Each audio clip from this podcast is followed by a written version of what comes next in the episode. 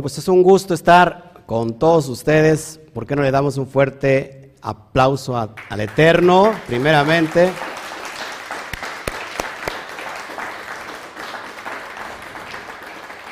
Y bueno, y después a todas las a todas las naciones que hoy están delante de este monitor, los que estamos aquí, los que están del otro lado, un fuerte uno, dos, tres.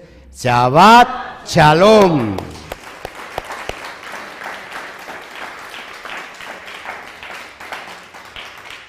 Perdóneme la demora, por favor, se lo suplico. Tuvimos un accidente, casi siempre hay, tenemos a veces detalles. Bueno, yo tuve un accidente, mi esposa luego, dice, qué exagerado eres. Bueno, yo tuve un accidente, este, bueno, ya después les explicaré, pero este, gracias por estar con nosotros nuevamente. Tenemos una carta excepcional, creo que vamos a hablar, este, esta carta, si yo la puedo la puedo yo englobar en un, en un, en un tema en general, le puedo poner la fe en su máxima expresión. Vamos a ver qué es la fe y que nos tiene que interesar a todos nosotros que estamos ya aquí y que estamos cursando por el Derek, por el camino, y que vamos a ver puntos muy importantes, muy, muy a veces contradictorios con la carta de Pablo, si no tenemos consciente o conciencia de, de, lo que es la verdadera fe. En realidad no hay ningún punto de que se contradiga, sino más bien se complementa. Así que gracias a todos ustedes, a, toda la, a todas las naciones, saludamos a todo Estados Unidos, saludamos a toda nuestra República Mexicana, saludamos a todo Centroamérica, saludamos a todo Iberoamérica, Suramérica, saludamos a Europa y a Asia, porque también hasta en Asia nos ven. Denle un fuerte aplauso a todos ellos.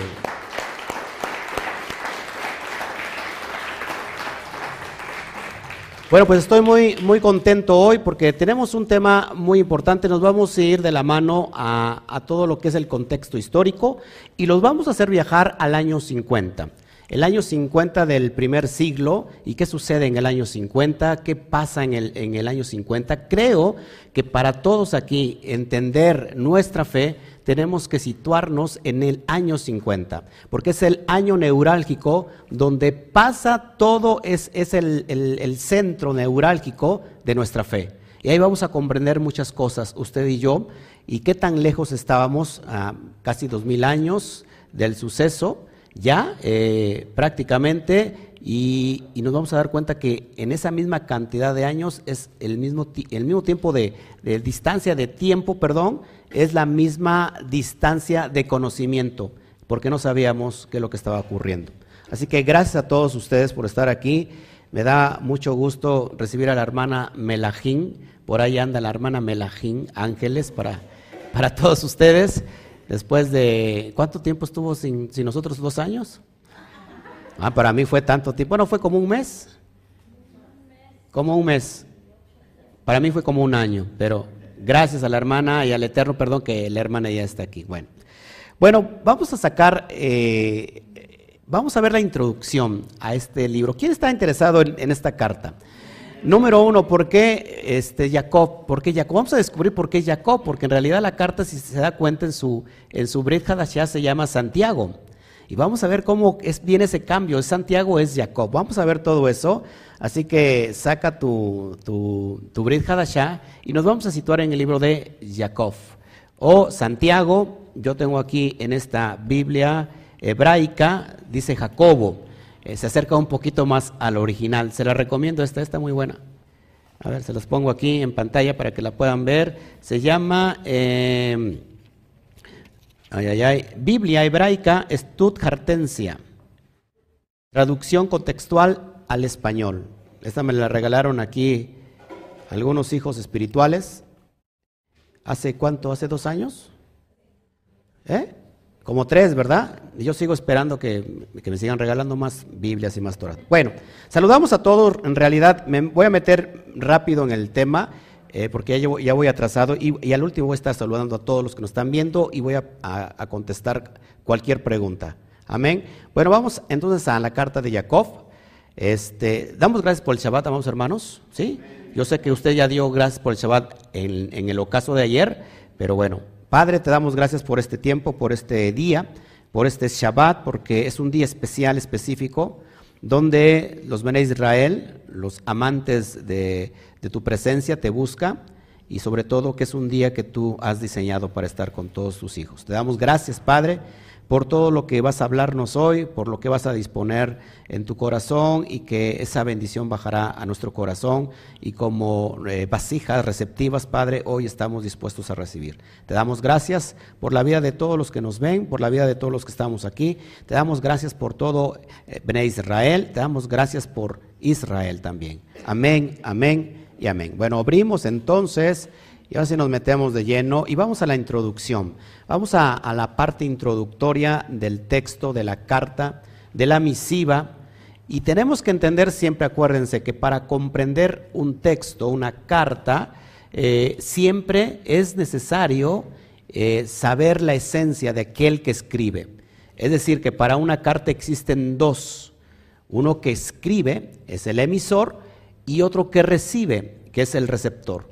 Tanto es importante conocer la esencia de quien escribe, como también conocer la esencia de aquel que está recibiendo. En este caso, esta carta comprende la sección de los escritos a los judíos, a la sección de los judíos. Esta carta, por supuesto, habla a los judíos, eh, juntamente con Hebreos, y ya vimos que Hebreos es un tratado muy específico, muy especial, y entendimos eh, que la carta de los hebreos no se puede abrir o leer o estudiar o comprender con lentes grecorromanos, con lentes occidentales, porque para entender hebreos tenemos que conocer mucho, pero la profundidad de, Levíticos, por ejemplo, de Vallicra. Los asuntos de los corbanot, los asuntos de, las ofrendas, los asuntos de cuál era el, pecado que se, que se podía eh, perdonar ya estudiamos todo esto, entonces es un seguimiento, la verdad, porque eh, este, este autor va a escribir a un grupo, ojo aquí, de, de, judíos, ¿sí? Judíos sobre todo que habían creído en el Mesías, Yeshua como el Mesías de Israel. Amén. Entonces vamos a la introducción, lo tienes ahí en pantalla, y vamos a ir parte por parte. Entonces la epístola de Jacob, que en griego eh, lo ponen como Jacobos, por lo general referida simplemente como Santiago. Y vamos a ver por qué Santiago. ¿Quién era Santiago? ¿Algunos saben quién era Santiago aquí? ¿Sí? Levanten la mano, no me digan nada más. ¿Cuántos saben quién era Santiago? Bueno, no, es el vecino, eh, hermana, porque es, es mi vecino que... No, vamos a ver quién era Santiago en el primer siglo. El autor se identifica como Jacob, ojo aquí, según Santiago 1.1, siervo de Elohim y del Adón Yeshua. Santiago 1.1 dice así. Y eso es bien importante, amados hermanos, porque Jacob es siervo, es decir, es un ministro de Hashem, y del rabí, porque entendemos ya el concepto de Adón. Adón no tiene nada que ver con la supremacía en cuestión de, de los atributos de Hashem, ¿no? O sea, no es Adonai, sino Adón se, utiliza indistintamente como eh, señor, como, como dueño, pero también como maestro, como rabí. Todos aquí, esto, esto ya, ya lo hemos estudiado y lo he dicho muchas veces. Así que no es un título de, de, deidad. ¿No estamos de acuerdo aquí? Ok. Y la epístola se atribuye tradicionalmente a Jacob Hasadik. Jacob Hasadik, que en hebreo es Jacob el justo, recuerda que cada vez que encontramos el atributo de Sadik, es una persona que es especial, una persona que por los méritos, por, sus, por los méritos eh, eh, que estudia la Torah, que guarda los misbot, que es, eh, es fiel, obediente, celoso de la Torah, es una persona que es Sadik, es un atributo especial. Según Marcos 6.3, Mateo 13.55, Hechos 12.17, 15.13 y 21.18, Gálatas 1.19, 2.9 y, y 12 y, Corintios, y primero a los Corintios 15.7, lo menciona a este autor como Jacob Hasadik. Esto es bien importante que lo entendamos. Jacob Hasadik, está saliendo ahí en, su, en la pantalla, usted lo puede ver. Amén. La tradición del nombre hebreo Jacob traducido comúnmente como Jacob o Jacob.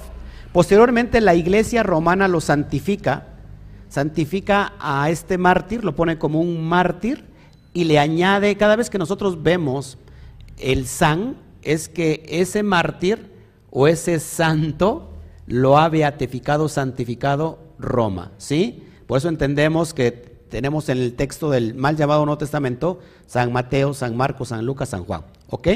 No vemos ahí a San Jesús. Entonces, esto es bien importante, porque entonces la iglesia lo canoniza y le añade el San. Entonces, por mucho tiempo se dijo San Jacob, San Jacob, hasta que culminó con la palabra Santiago, y hoy tenemos, como se translitera en este tiempo, como Santiago. Por eso ahí viene el nombre de Santiago. Pero ¿quién era Santiago? ¿Quién era Jacob Tazadik? Eso es importante porque cuando conectemos la identidad del autor, vamos a comprender exactamente lo que nos quiere enseñar esta carta, que no es otra cosa que el mismo, la misma línea de su rabí. ¿Quién era su rabí de Jacob? Yeshua. Entonces vamos a, vamos a ir viendo parte por parte para que vayamos entendiendo. La evidencia apunta a Jacob como el hermano de Yeshua, a quien había hecho una aparición especial después de su resurrección, como se describe en la Brit Hadashah. Este Jacob fue prominente entre los discípulos. Nótese usted el tema. ¿Quién era Jacob? El hermano menor de Yeshua. ¿Cómo que el hermano menor, si Yeshua no tuvo hijos? Perdón, no tuvo hermanos. es que como los veo ustedes, que los veo como hijos, pues ya lo estoy diciendo. No tuvo hermanos. ¿Cómo? ¿Cómo que si Miriam o María, no siempre virgen? Entonces vamos a ver, fíjense cómo se empieza a esta carta a desconectar de la fe romana. Esta carta por mucho tiempo se desechó porque se pensaba que era una carta hereje. Es importantísimo esto, que vayamos entendiendo paso a paso qué está sucediendo. Entonces, sí, Yeshua tuvo hermanos. Vamos a, y esto, bueno, hay evidencia de esto que, traigo, por supuesto. También conocido como Santiago el Menor o el Pequeño, según Marcos 15:40. Entonces, fíjense cómo viene la línea aquí, impresionante. El movimiento, cada vez que nosotros encontramos un rabino en el primer siglo o en el tiempo del, en el tiempo del judaísmo del segundo templo, encontramos que cada rabino trae un movimiento, una enseñanza, una escuela, una yeshiva. Por eso, eh, cuando surgen estas dos escuelas, eh, en, el, primer siglo menos uno encontramos la corriente de Chamay y Gilel, dos escuelas donde empieza todo, antes todo era monolítico y empieza como un abanico de que cada rabino entonces eh, tiene una escuela. Eso es normal, ojo aquí, en tiempos de Yeshua. Un rabino inicia con porcentaje de la enseñanza de Chamay y algún porcentaje de la, enseñanza de Gilel y se crea una escuela. Eso es algo muy común y muy normal en el primer siglo. ojo aquí. Ahora, ¿cuál era la escuela de Shammai? ¿Se dan cuenta cuál, cuál era la escuela de Shammai? ¿Se acuerdan? ¿Qué característica tenía la escuela de Shammai? Una escuela rígida, una escuela muy estricta y la escuela de Gilel, por su parte, era una escuela más ligera, ¿sí? más llevadera, menos, menos flexible, más flexible, perdón. Ahora, encontramos en los relatos de, de los evangelios diferentes, eh, diferentes discusiones entre algún grupo de la escuela de Shammai o de la escuela de Gilel llamado Perushim, apartados, o fariseos, eh, discutiendo conceptos toráticos con él, con Yeshua. ¿Sí? ¿Por qué? Porque no todos los fariseos, perushim, en hebreo es perushim, fariseos, que significa separados, no, no es un término negativo. Por ahí, a, veces a lo mejor, ahorita me crucifica. Yeshua era un parush, era un fariseo. porque él también era rabino. Y por supuesto, lo que estamos discutiendo aquí era la escuela que él dejó, la yeshiva. Por supuesto, amados hermanos, no, no tomando bases de Chamay o de Gilel solamente, sino tomando las bases completamente de la Torah. No sé si me, si me explico. Por ejemplo, había mucha discusión, me voy a posicionar aquí para empezar ya a hablar, porque esto es un poquito largo y tendido, y tenemos que, irlo entendiendo. Encontramos en, los, relatos de los evangelios discusiones. Venía un grupo de Chamay, por ejemplo, y les preguntaba, ¿tú qué dices de esta mitzvah?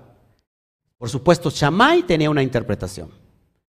Por su parte, Gilel tenía otra interpretación. Y ambas se peleaban comúnmente. Por ejemplo, esto lo he dicho muchas veces. En el día del Shabbat no se puede mover ningún eh, propiedad, ninguna propiedad de, la persona de, un lugar público a un lugar privado. Cuando llega Shabbat, en el primer siglo, cuando llega Shabbat, si tú eres un ambulante, si tú eres una, no sé, que está, tienes un puesto ahí, llega Shabbat, lo siento, ya no lo puedes mover. ¿Qué decía Chamay? Si tú mueves algo de un lugar público a un lugar privado en Shabbat, has transgredido el Shabbat. Es lo que decía Chamay, para que pueda usted entender un poquito, sobre todo las personas nuevas que están conmigo. ¿Qué decía Gilel? No, si llegó Shabbat, tú sí puedes mover una cosa de un lugar público a un lugar privado y no transgredes el Shabbat. O sea que de alguna parte Gilel se contradecía con Shammai. Esto es muy natural en el pueblo judío. Ahora la Torah dice esas cuestiones de mover o no mover en Shabbat para y, que sea como una mitzvah de transgredir. Dice esa la Torah. La Torah no dice nada más que no trabajes en ese día. Ahora fíjate, esto es bien importante. ¿Por qué? Algunas personas eh, no, o sea, dicen que Yeshua no era un fariseo. Fíjate, eso es bien importante. Yeshua se encuentra a, una persona que no puede caminar, es paralítica y, está junto al estanque donde se mueven las aguas y se meten los, los enfermos y los enfermos sanan. Llega el Mesías y ya no había nadie, era Shabbat. Y le dice, ¿No quiere ser sano? Sí, pero es que no me puedo meter. Bueno, lo sana, lleno de Roja Kodesh, lleno de espíritu. El espíritu divino sana al ciego, al paralítico. ¿Qué, ¿Qué le dice Yeshua? Toma tu lecho y anda. ¿Qué hizo el paralítico? Tomó su lecho donde estaba y se fue a casa. Y rumbo en el camino se encontraron a un grupo que ahorita usted va a identificarlo con la enseñanza que ya le estoy diciendo. ¿Qué haces tú moviendo una, cosa de un lugar público a un lugar privado? ¿Qué haces? Estás agrediendo el Shabbat. Era un grupo de quién, alumnos de quién eran? De Shammai. Porque Shammai decía que no se podía hacer eso porque era transgresión al, al, Shabbat. Por su parte, ¿qué les, dice, ¿qué les dice el paralítico? A mí ni me digan nada, vayan y díganle a aquel que me sanó. ¿Sí o no? ¿Se acuerdan? Vienen esos, ese grupo de parush, de fariseos, de la escuela de Shammai y le dicen, ¿por qué tú transgredes el Shabbat? ¿Se acuerdan? Yeshua estaba transgrediendo el Shabbat. Estaba transgrediendo la mitzvah, la ley, la, ley rabínica que había impuesto Shammai. ¿Le estaba dando lugar a quién? A Gilel. Y a la Torah, por supuesto, porque la Torah no dice nada en absoluto de que se transgrede el Shabbat. Otro caso que, por ejemplo, le da ahora el lado a Chamay, porque te digo, son discusiones diferentes de, de, de, con Yeshua en cuestión de las leyes alágicas de la Torah. Otro, otro caso, pero le da el lugar ahora a Chamay, a la escuela rígida. ¿Qué piensas tú del adulterio? ¿Qué dice la Torah? Chamay decía esto, tú no puedes darle carta de divorcio a tu mujer al menos que sea por una cosa eh, de, ¿cómo se llama? De fornicación, de adulterio. Es lo que dice la Torah. ¿Qué decía Chamay?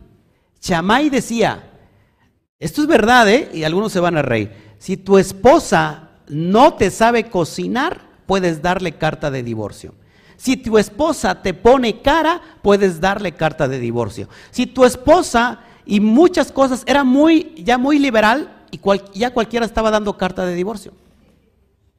Entendamos este contexto, amados hermanos. Por eso vienen ahora unos, unos, unos, unos de, de Gilel, dice tú qué dices del, del, del divorcio. Y él les dice, ¿qué dice la Torah? Le cita la Torah y la Torah dice por causa de fornicación, de adulterio. ¿A quién le estaba dando lugar?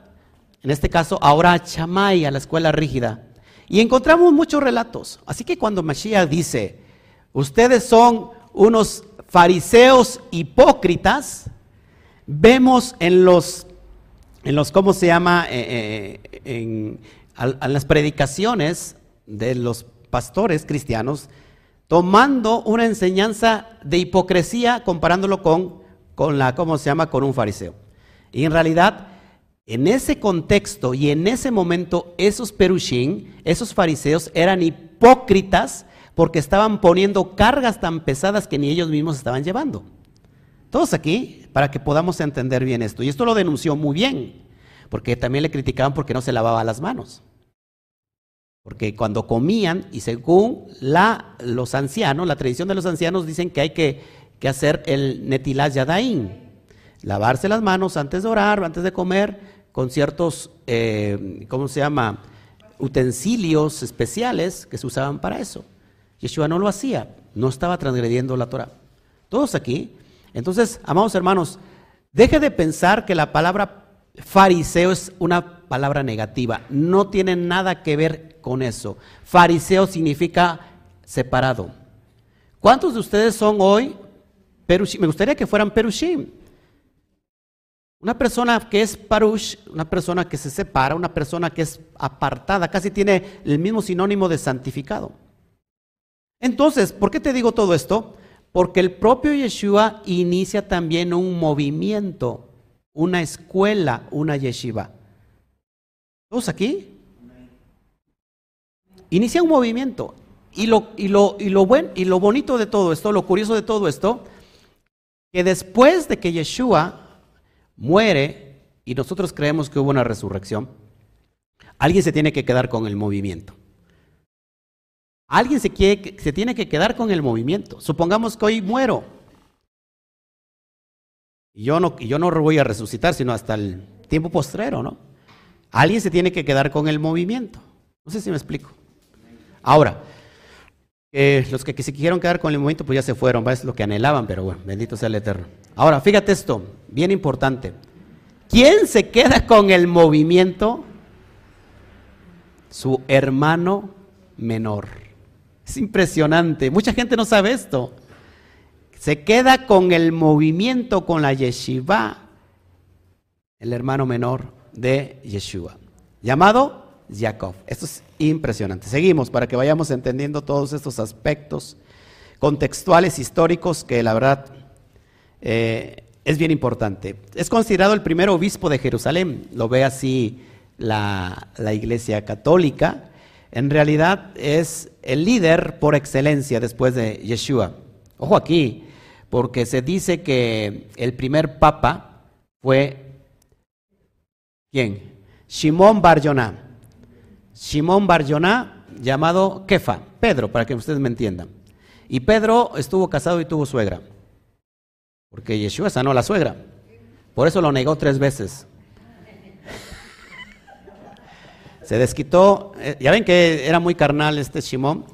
Ok, ojo aquí. Y resulta que en el primer concilio del año 50, y es donde nos vamos a, a situar, ¿qué pasa en el año 50? Hay un grave problema en el año 50 de tal manera que tienen un problema Pablo y Pedro.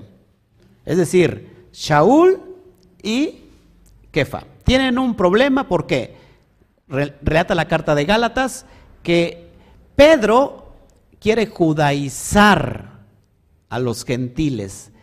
Ahora aquí se, saca algo muy fuera de, contexto y de tema porque ahora a nosotros nos dicen estamos judaizando. En realidad, judaizar lo está haciendo la iglesia católica y lo está haciendo la iglesia cristiana como no saben, como no tienen idea. ¿Cuál es el contexto de judaizar?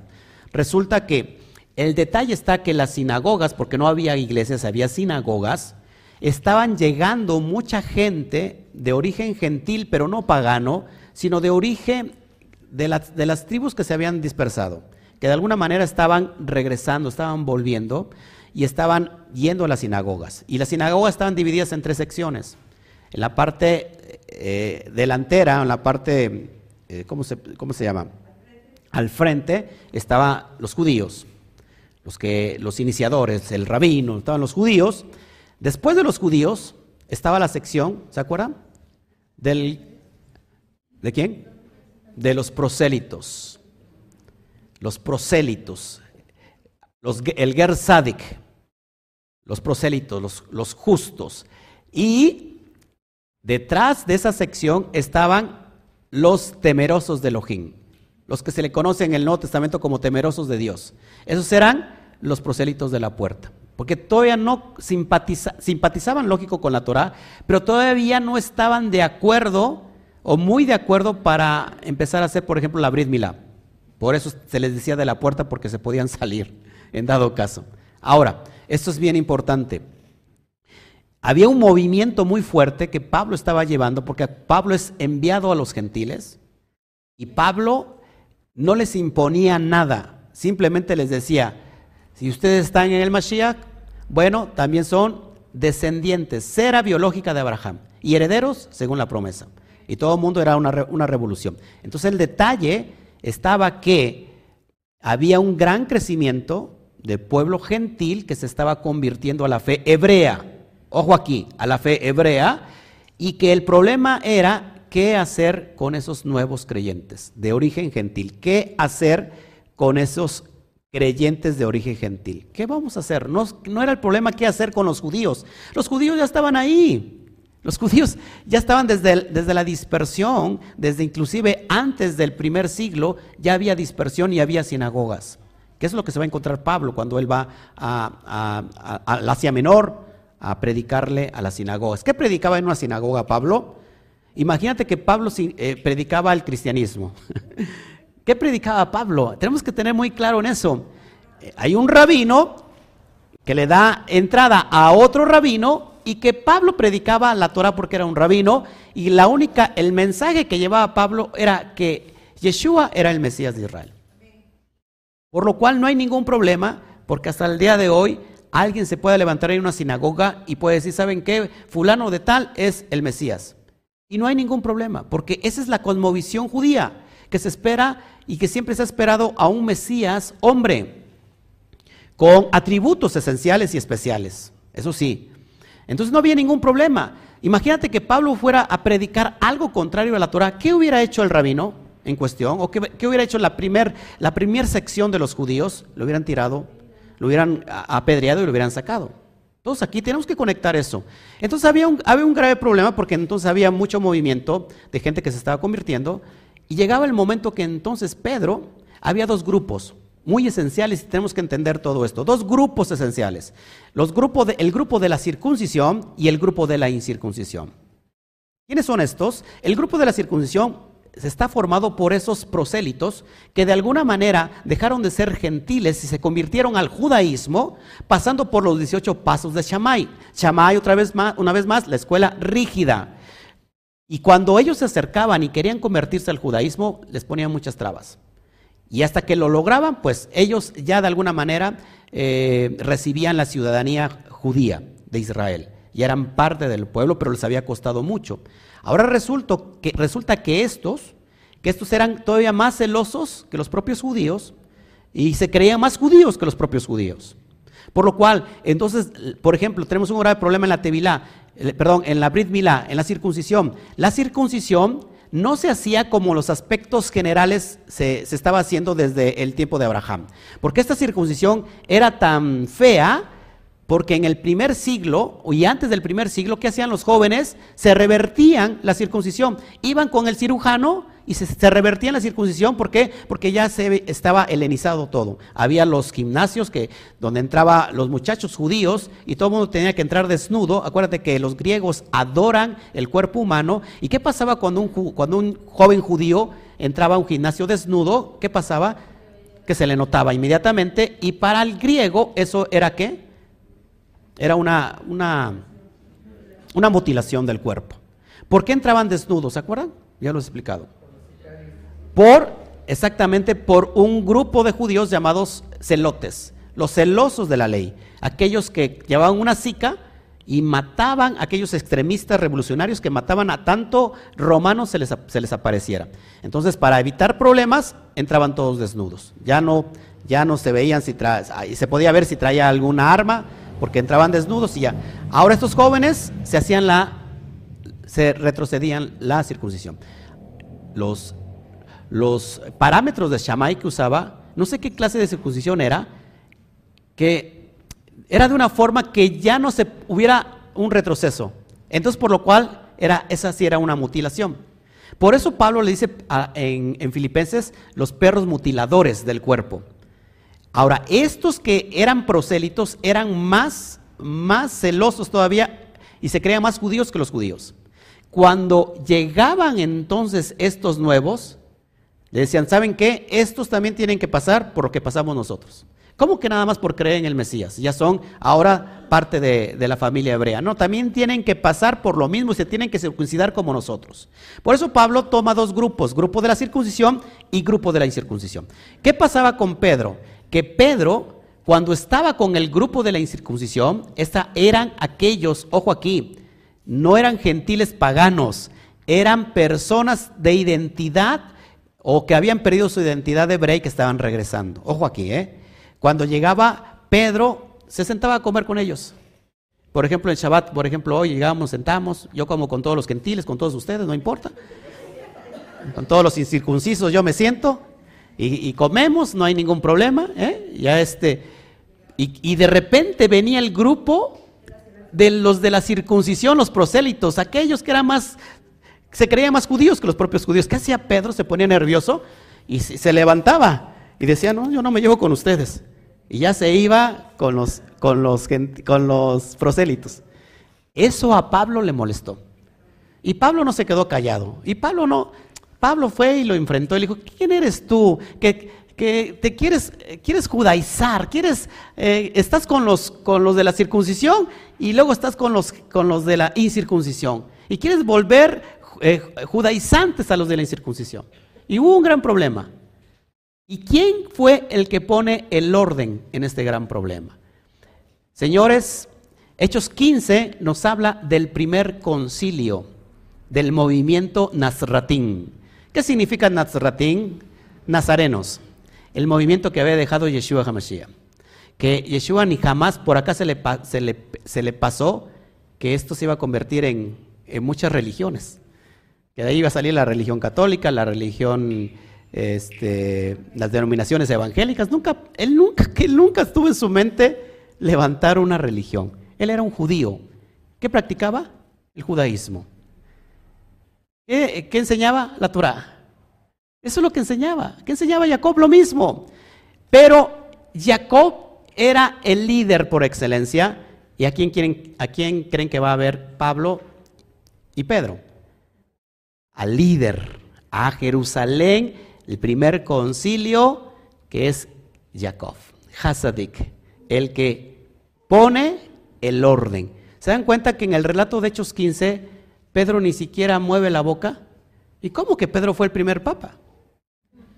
Si ni siquiera tuvo velo en el encierro. Hechos 15 nos habla, es bien importante esto. Hechos 15, se acercan y le dicen todo este contexto que le estoy enseñando a Pablo. ¿Qué vas a decir tú, este Santiago, Jacob? ¿Qué, qué es lo que vamos a hacer? Y Jacob dice algo bien impresionante. Yo opino que no se les moleste a los que se están convirtiendo a la fe hebrea, los nuevos eh, que se están convirtiendo a la fe hebrea, no se les moleste, sino que se le pongan solamente cuatro cosas esenciales. Que, que sea parte de idolatría, que sea parte de fornicación, de ahogado y de sangre. Es decir, que deje la idolatría, que deje de, ser, este, en este caso, un pagano, que deje los asuntos sexuales y que coma kosher. Coma, eh, que eso es lo, definido. Por lo, por lo tanto, vamos rápido a Hechos 15 para, Por lo mientras, y vas, y vas a entender ahí el asunto importantísimo que encontramos. Esta, esta Biblia es nueva y Hechos 15.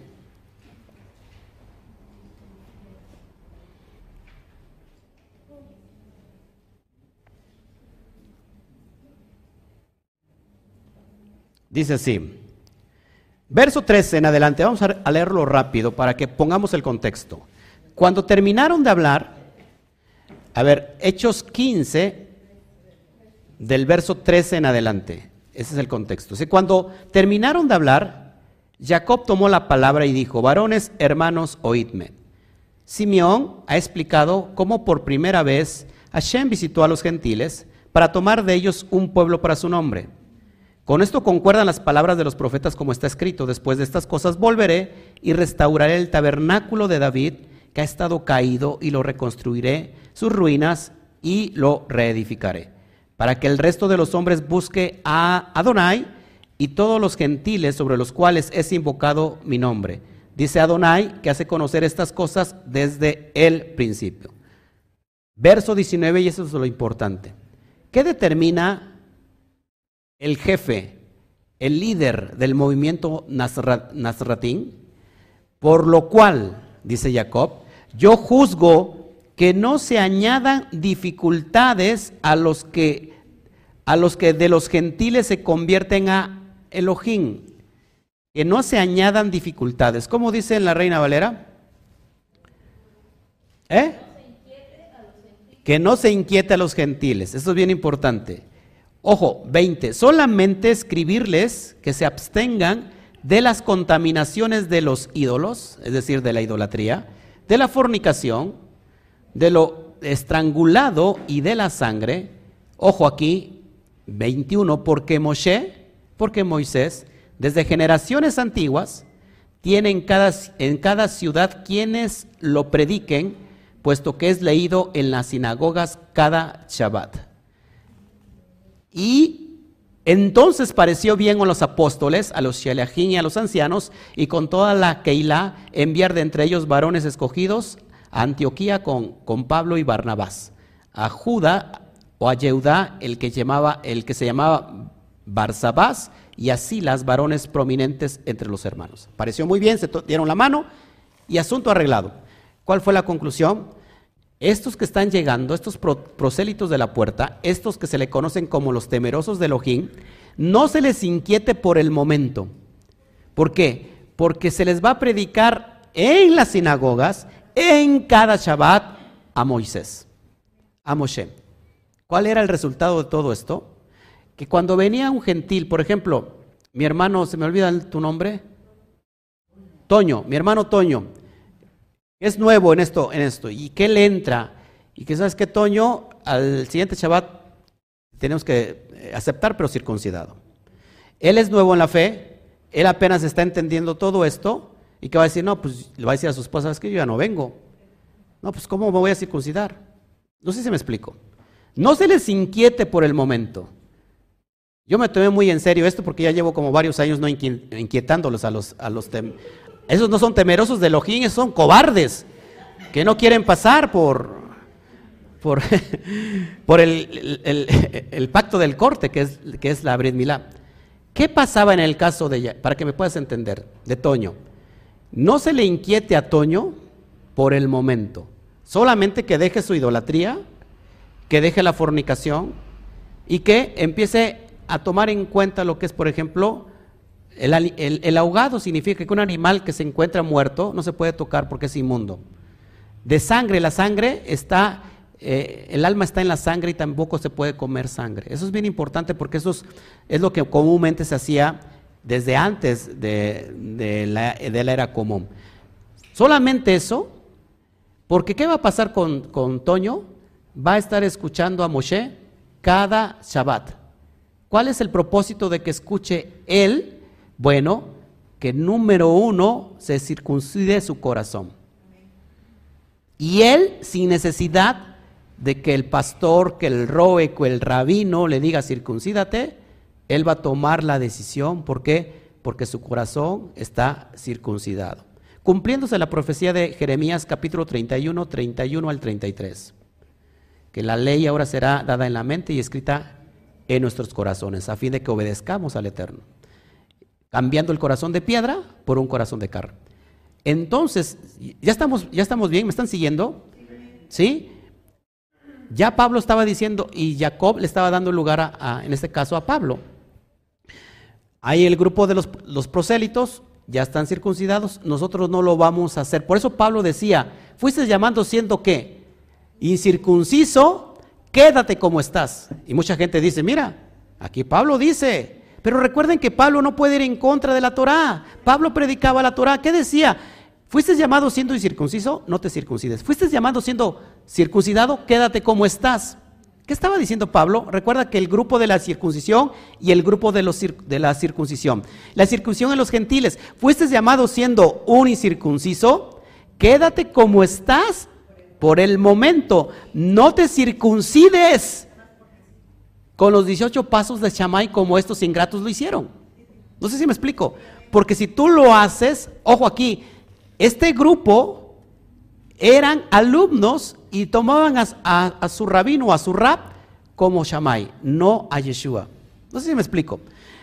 Cada persona hoy en este tiempo, en este día, que se circuncida, que hace su, su que hace su, su inmersión, su tevilá, tiene que estar auspiciado por un rabino. Ese rabino le da una carta donde ya pertenece al pueblo de Israel, pero ahora se somete completamente a esa autoridad rabínica. No sé si me explico. Y Pablo decía, no te puedes someter a Shammai, no te puedes someter a ningún otro rabino, porque Pablo, ¿cuál era el rabino que él predicaba? A Yeshua. Así que solamente te puedes hacer partícipe de nuestro rabino que es Yeshua. ¿Cómo? Por fe. Y mucha gente dice, solamente creyendo, no, por, cre por obedecer lo que está escrito en la Torah. Así que Pablo no está hablando en contra de la circuncisión. Gálatas 5 dice, si yo predico la circuncisión, ¿cómo es que se me persigue? No sé si me explico. Así que Tranquilo, tranquilo, Toño, nadie te va a inquietar por el momento. solo tu rúa te va a hablar, tu espíritu te va a hablar. Ya algunos están corriendo, están saliendo, vaya, ya se fueron. Son los prosélitos de la puerta, se van. Seguimos, vámonos rápido porque creo que me hace falta más tiempo hoy.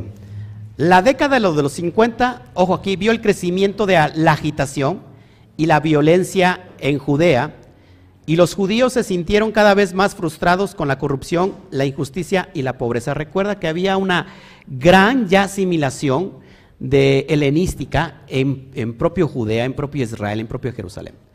Llegó un momento que el pueblo opresor, ¿quién era el pueblo, el pueblo opresor después de Grecia? ¿Se acuerdan? Roma, y estaban hasta el copete, y ya, ¿saben qué? Y empiezan las persecuciones. Eh, quiero, quiero traerte un poquito eh, aunque sea estos datos importantes, en el año, fíjate, del año 49, apúntalo por favor que eso es bien importante, del año 49 al año 52 del tiempo de nuestra era común, el emperador Tiberio Claudio había ordenado expulsar a todos los judíos residentes de Roma.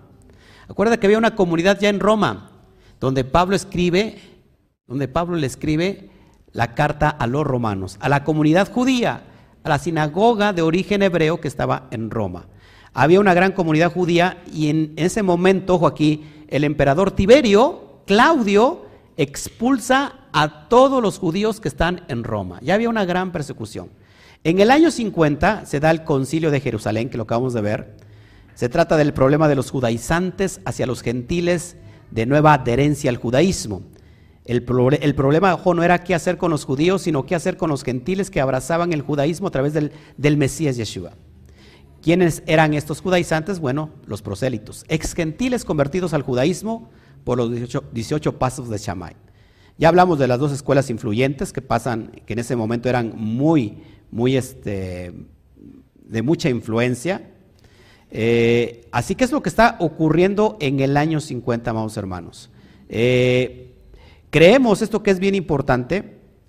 Eh, en el año 58, Shaul escribe, ojo aquí, desde Corinto, la carta a los romanos.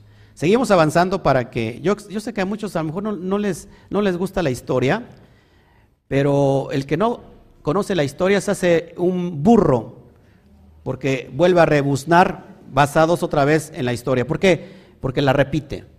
Hay personas que les aburre la historia, eso a mí me aburre, yo de chiquito por eso eh, troné historia en la primaria.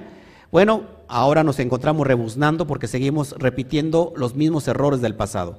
Y es, es importante conocer la historia porque si queremos conocer teología solamente, ¿qué pasa con el contexto histórico? El contexto histórico nos habla de la verdad que está detrás de cada escrito y nos debe de interesar porque ahí es donde está basado todo esto. Se prolongó esta persecución en los años 60 y cuatro años después del asesinato de Jacob estalló la guerra con Roma.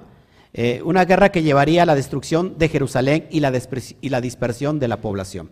Imagínate, vamos hermanos, piensa tantito, que estamos practicando hoy nuestra fe y que llega algunos católicos y nos dicen, ¿saben qué? Ustedes no pueden predicar esto.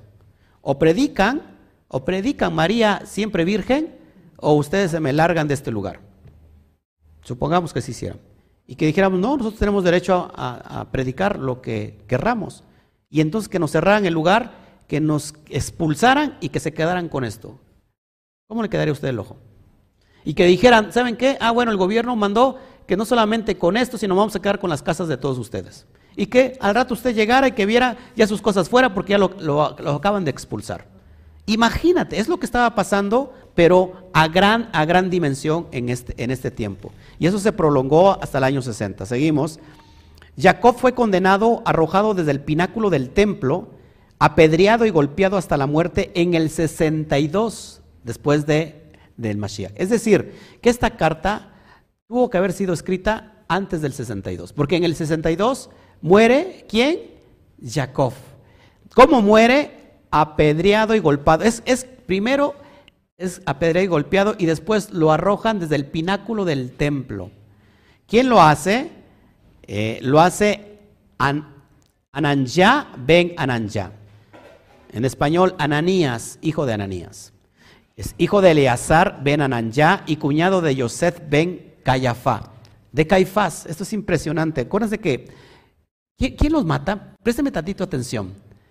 ¿Quién los matan? ¿Quiénes eran estos? ¿De, qué ¿A qué grupo pertenecían los que, que matan a Santiago? Saduceos. Qué gran problema aquí porque los saduceos eran enemigos de los perushim, eran enemigos de los rabinos. ¿Por qué? Porque los saduceos no creían en la resurrección. Los saduceos eran literalistas, creían, ellos decían, el polvo, del polvo vienes y al polvo volverás. Ustedes se acuerdan su vida antes de venir a, este planeta, a esta dimensión. ¿Alguien se acuerda que no se acuerdan, pues tampoco se va a acordar después de muerto. Eso, esto es lo que decía. ¿Y qué pasaba? Que los saduceos, por eso, tenían problemas, y ojo aquí, que en los saduceos se inicia el complot de matar a Yeshua, porque Yeshua predicaba la resurrección de los muertos. Y los saduceos eran enemigos de eso. Y esto, y es el mismo proceso, los mismos saduceos matan a Yosef Hasadik. Impresionante. Durante el periodo de la anarquía que reinaba en Jerusalén después de la muerte del procurador romano Festo, que sucede del 60 al 62, y antes de la llegada de su, sucesor Albino, 62 al 64. Durante varios años, Judea se hundió inexorablemente en el caos y la anarquía. Esto es impresionante. Llega un momento, imagínate que el pueblo y esto está, va a pasar, ¿eh? ojo aquí, que hay una anarquía en México y esta anarquía se llama delincuencia organizada. La violencia está al tope, aún más fuerte y este año se viene peor. Va a llegar un momento que el pueblo mexicano se va a unir, porque somos más los buenos que los malos. Y entonces viene ahí un gran, un gran problema, porque el, el pueblo llega un momento que ya está hasta el gorro de decir ya, las autoridades no hacen nada, las autoridades se lavan las manos, parece que no existieran autoridades, prácticamente. Sí, ya empezaron todos los linchamientos, por eso la gente está, llega a un punto de que al que le parece sospechoso, que digo está mal, ¿no? Pero los matan, los queman vivos, porque ya la sociedad está al gorro, hasta el gorro. Lo que estaba pasando aquí, más o menos para que podamos entender. Esta epístola fue antes del año 62, el año del asesinato de Jacob. Ya lo vimos. Eh, Cayo Mario Victoriano, el cuarto siglo, asocia la enseñanza de Santiago en las obras de la secta herética de los simaquinos, seguidores de Simaco el Evionita, y cuestionaron abiertamente si las enseñanzas de Santiago eran heréticas. ¿Por qué creen que esta carta era herética? Porque esta carta te manda directamente a guardar la ley, a guardar la Torah. Eh, ¿quién, ¿quién, era Simaco? ¿Quién era el, el movimiento evionita? ¿Se acuerdan quién era el movimiento evionita? El movimiento evionita eran fieles, eran judíos fieles, observantes de la Torah, y eran fieles Nazratín, que creyeron en el Mesías, pero todavía hasta el siglo III, ojo aquí, eh, ellos guardaban el Shabbat, los pactos, hasta que llegó Helena con las tropas griegas y los expulsó, los llevó este, y, y bueno, se acabó esta secta. Pero eh, acuérdate que hablar de secta en el primer siglo no tiene un concepto negativo. ¿Sí? Ojo aquí, muchos se me quedan viendo. Yeshua dirigía una secta. ¿Cómo que Yeshua era sectario? Yeshua dirigía una secta. Y Pablo lo dice, la secta del camino, la secta del Derech, o la secta de los Nazratín, de los nazarenos, lo dicen hechos. Y entonces, fíjate que ya en, el siglo IV, ya aquí esto sonaba a muy judío. No sé si me explico. Ya Roma había tomado la fe y la había desgajado y la había separado del tronco judío y ahora iba en contra de todo lo que fuera judío. ¿Por qué? Porque si alguien decía que guardaba la Torah, significaba que era judío y por lo cual estaba en contra del sistema. No sé si me explico. Ahora, más de esto, que es importante. La, reputación e influencia de Jacob dentro del tiempo del judaísmo del segundo templo es mencionada por las fuentes cristianas y Josefo. ¿Quién es Josefo? ¿Se acuerdan? Un historiador, un historiador del primer siglo, judío del primer siglo. Les aconsejo lean sus, sus, libros. Tiene, tiene, al menos tiene dos muy buenos, Las guerras judías y Antigüedades judías. Flavio Josefo. Eh, es mencionada por las fuentes cristianas y Josefo el hecho de que su asesinato provocó la destrucción del recién nombrado Cohen Hagadol, Ananja, Ben Ananja, parece indicar que Jacob era una figura prominente en Jerusalén. ¿Y cómo no va a ser una figura prominente en Jerusalén si era el que se quedó con el movimiento de los Nazratín? Imagínense el grado de autoridad que tenía. Y aparte era un sadi, que era un justo. Las antigüedades judías de Josefo del 93-94 después de, Cristo, se refiere a la lapidación del hermano de Jesús, quien fue llamado Cristo, cuyo nombre era Santiago, por orden de Ananías, ven Ananías, sumo sacerdote en ese momento. Ahí entonces tenemos una referencia histórica que el que estamos tratando aquí, en este libro, era el hermano directo de Yeshua. ¿Cómo que el hermano? Esto es bien importante porque a muchos ya les suena. Uno de los énfasis principales en la carta es que la fe, si no tiene obras, es muerta en sí misma. Santiago 2, 17 al 26 dice, la fe si no tiene obras, es muerta en sí misma. Y que el hombre es justificado por las obras y no solamente por la fe. Lo dice Santiago 2.24. Esto es algo muy fuerte, porque Santiago te está, está yendo directo a que guardes la ley y que la fe si no tiene obras. Y fíjate, que esto parece estar en contraste directo con lo que escribe Pablo en Romanos 3:28 cuando dice que el hombre es justificado por fe sin las obras. ¿A quién le hacemos caso, señores?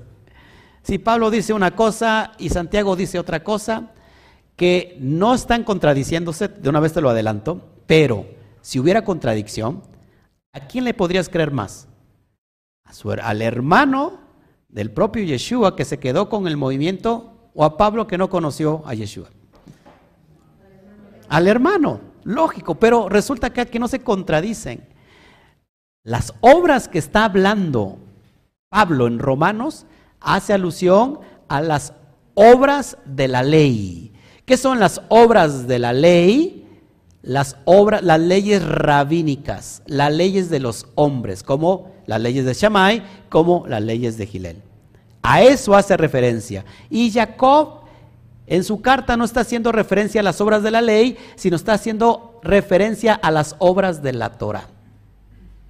Al rato se los explico y no hay contradicción, porque cuando Santiago dice que la fe si no tiene obras es muerte en sí misma y que el hombre es justificado por las obras y no solamente por la fe, va directamente en contra de lo que promueve la Iglesia Católica. Pero Pablo también lo dice en, Romanos capítulo 2, versos 13, dice que eh, no, eh, que, a ver, se me, fue la, se, me, se me fue el avión. En Romanos 2, capítulo 11 al 13, dígame usted el texto, pero dice que no son los oidores de la ley los que serán justificados delante de Adonai, sino los hacedores de la ley serán justificados delante de Adonai. Así que no hay contradicción alguna. Romanos 3:31 dice, por lo cual, por la fe, desechamos la ley en ninguna manera, sino que confirmamos la ley. Y esto es bien importante porque ¿quién promueve esta cuestión de que solo escritura y ahora solamente por fe? Martín Lutero. Y Martín Lutero quiere despedazar esta carta y Martín Lutero considera este escrito como herético, como que no tenía que haber entrado en el canon, porque va en contra de toda su ideología. Martín Lutero es el que abandera a la, iglesia, a la iglesia protestante, de ahí nace la iglesia protestante.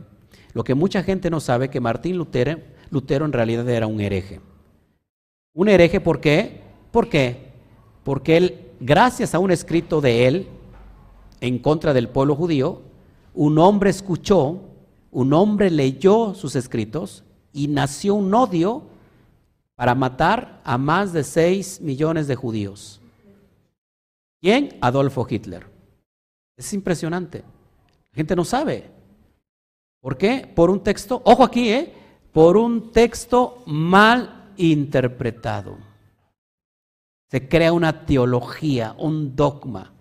Cuando a estas alturas nos damos cuenta que no había ninguna discrepancia entre lo que predicaba Pablo ni lo que predicaba Santiago, sino todo era que, en realidad, una, una misma cosa, impresionante. Ya muchos se pusieron tristes. Ya termino con la introducción, a ver si me da tiempo. Este, parentesco con Yeshua el parentesco con Yeshua. Los textos cristianos primitivos mencionan ampliamente a Santiago, el hermano del Señor, así lo dice, o el hermano de Jesús. La hermandad biológica fue la posición de varios escritores como Egesipo, a inicios del siglo II, Tertuliano, finales del siglo II, Elvidio, siglo IV, y Bonocio, siglo V. La hermandad biológica. Eso es importante, amados hermanos, porque vamos a encontrar un choque de ideología ya con Roma, anulando todos esos conceptos. Porque entonces si Yeshua tuvo hijos, perdón, si Yeshua tuvo hermanos, entonces ¿dónde queda la virginidad de Miriam eh, por siempre? Virgen siempre, virgen.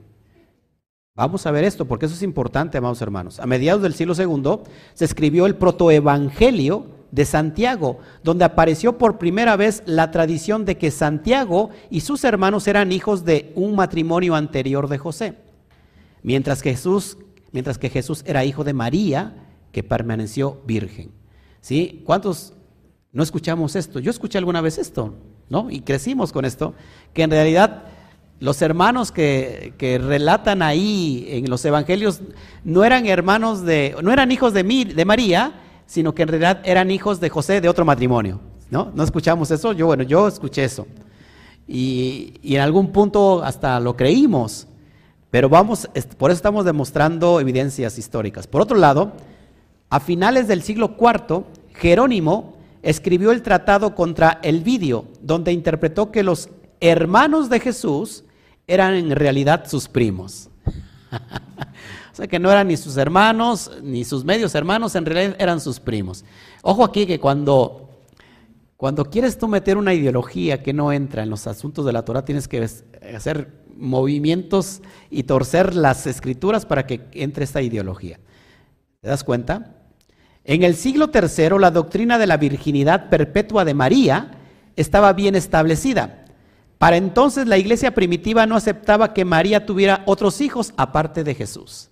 Ya para el siglo V, las posturas contrarias fueron declaradas como heréticas.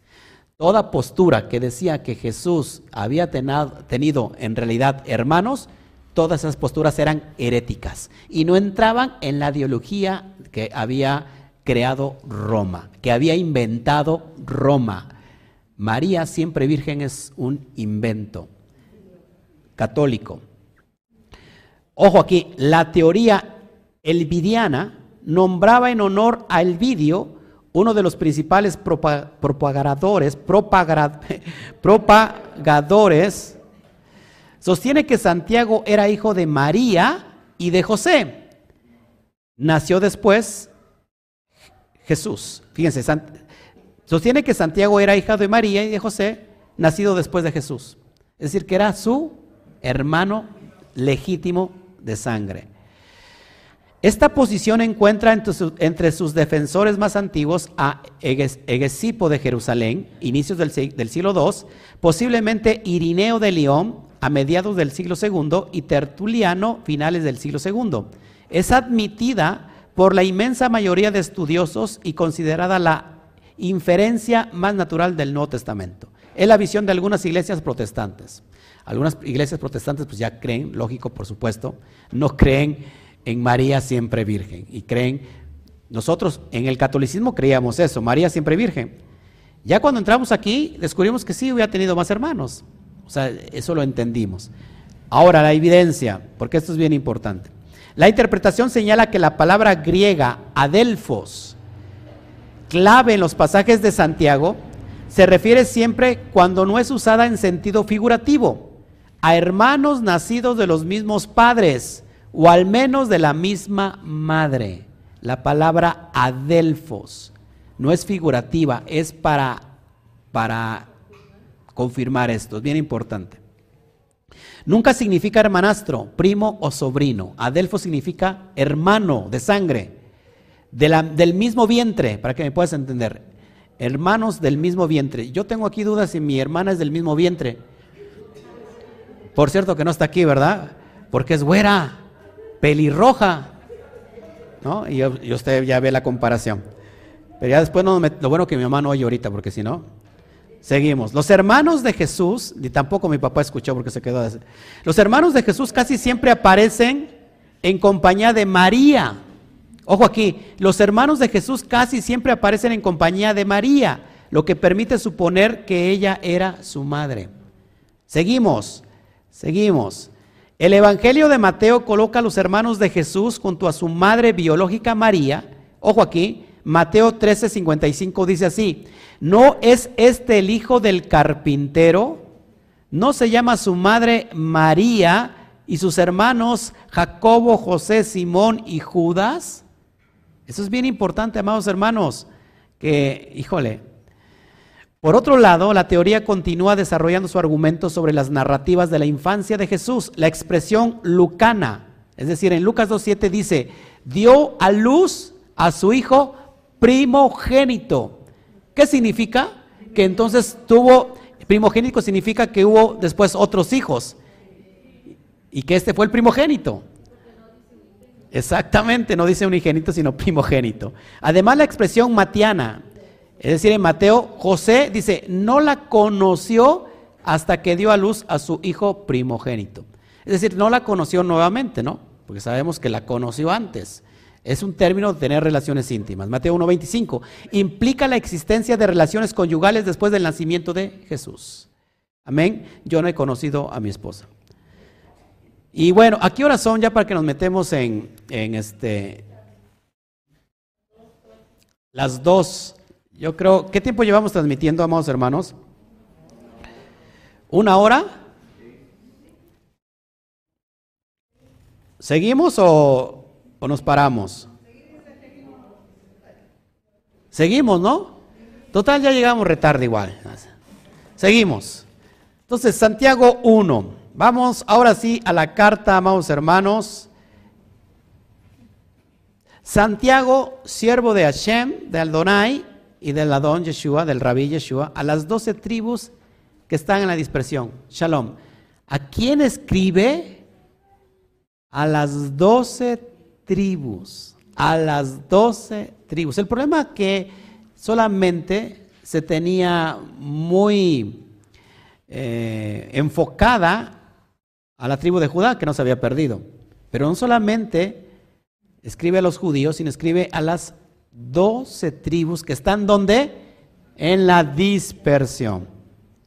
Por eso, repito, amados hermanos, el término gentil no es en este caso el término pagano, sino haciendo referencia a los que están en la dispersión, que perdieron su identidad. ¿Dónde están? Dispersos entre las naciones.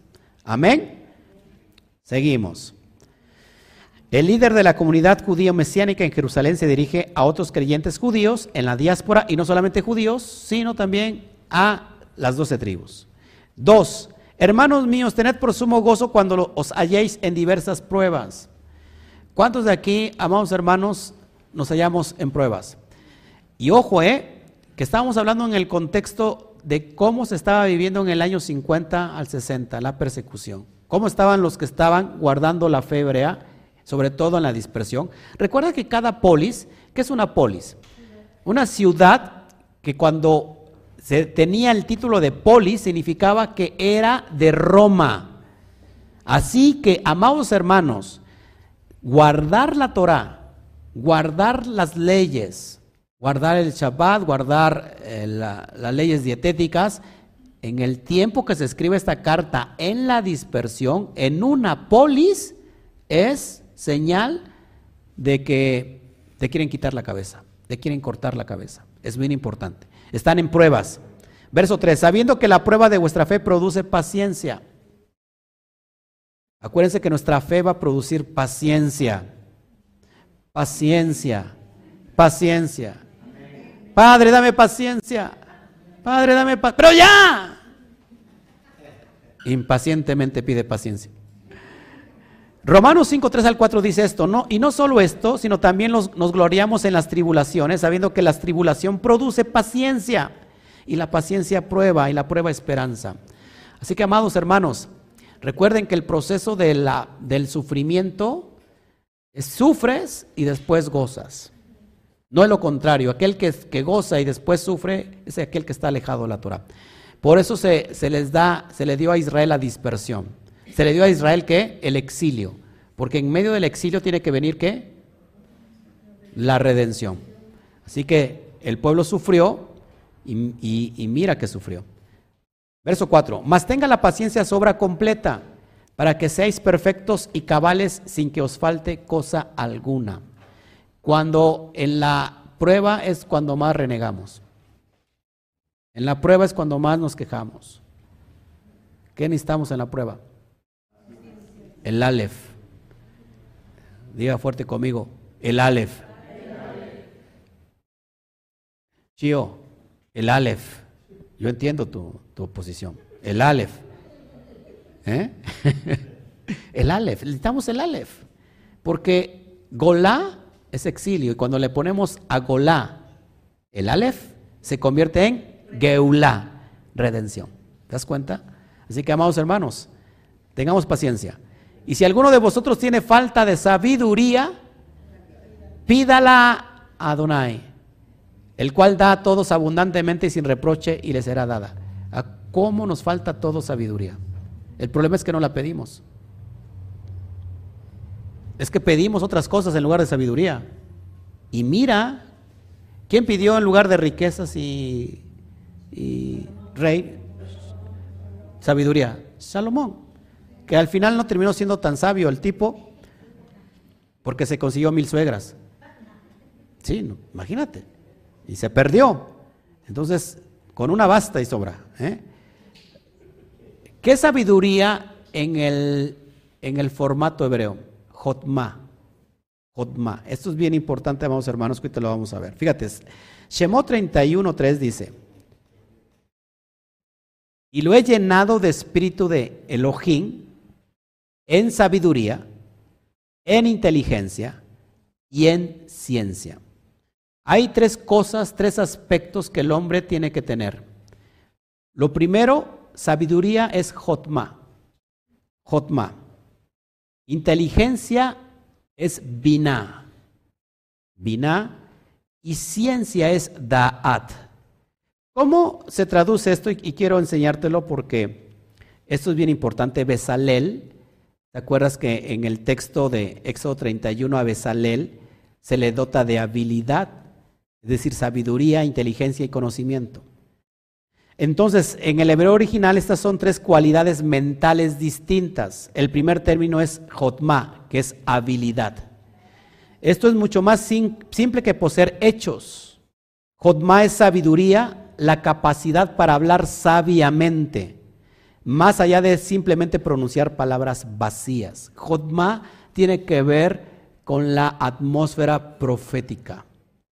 Jotma tiene que ver con el mundo espiritual. ¿Ok?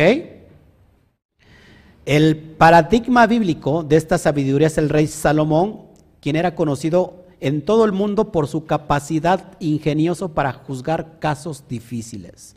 Según primera, primera los Reyes 4.34, ¿se acuerdan del niño que tenía que, uno lo reclamaba, las madres?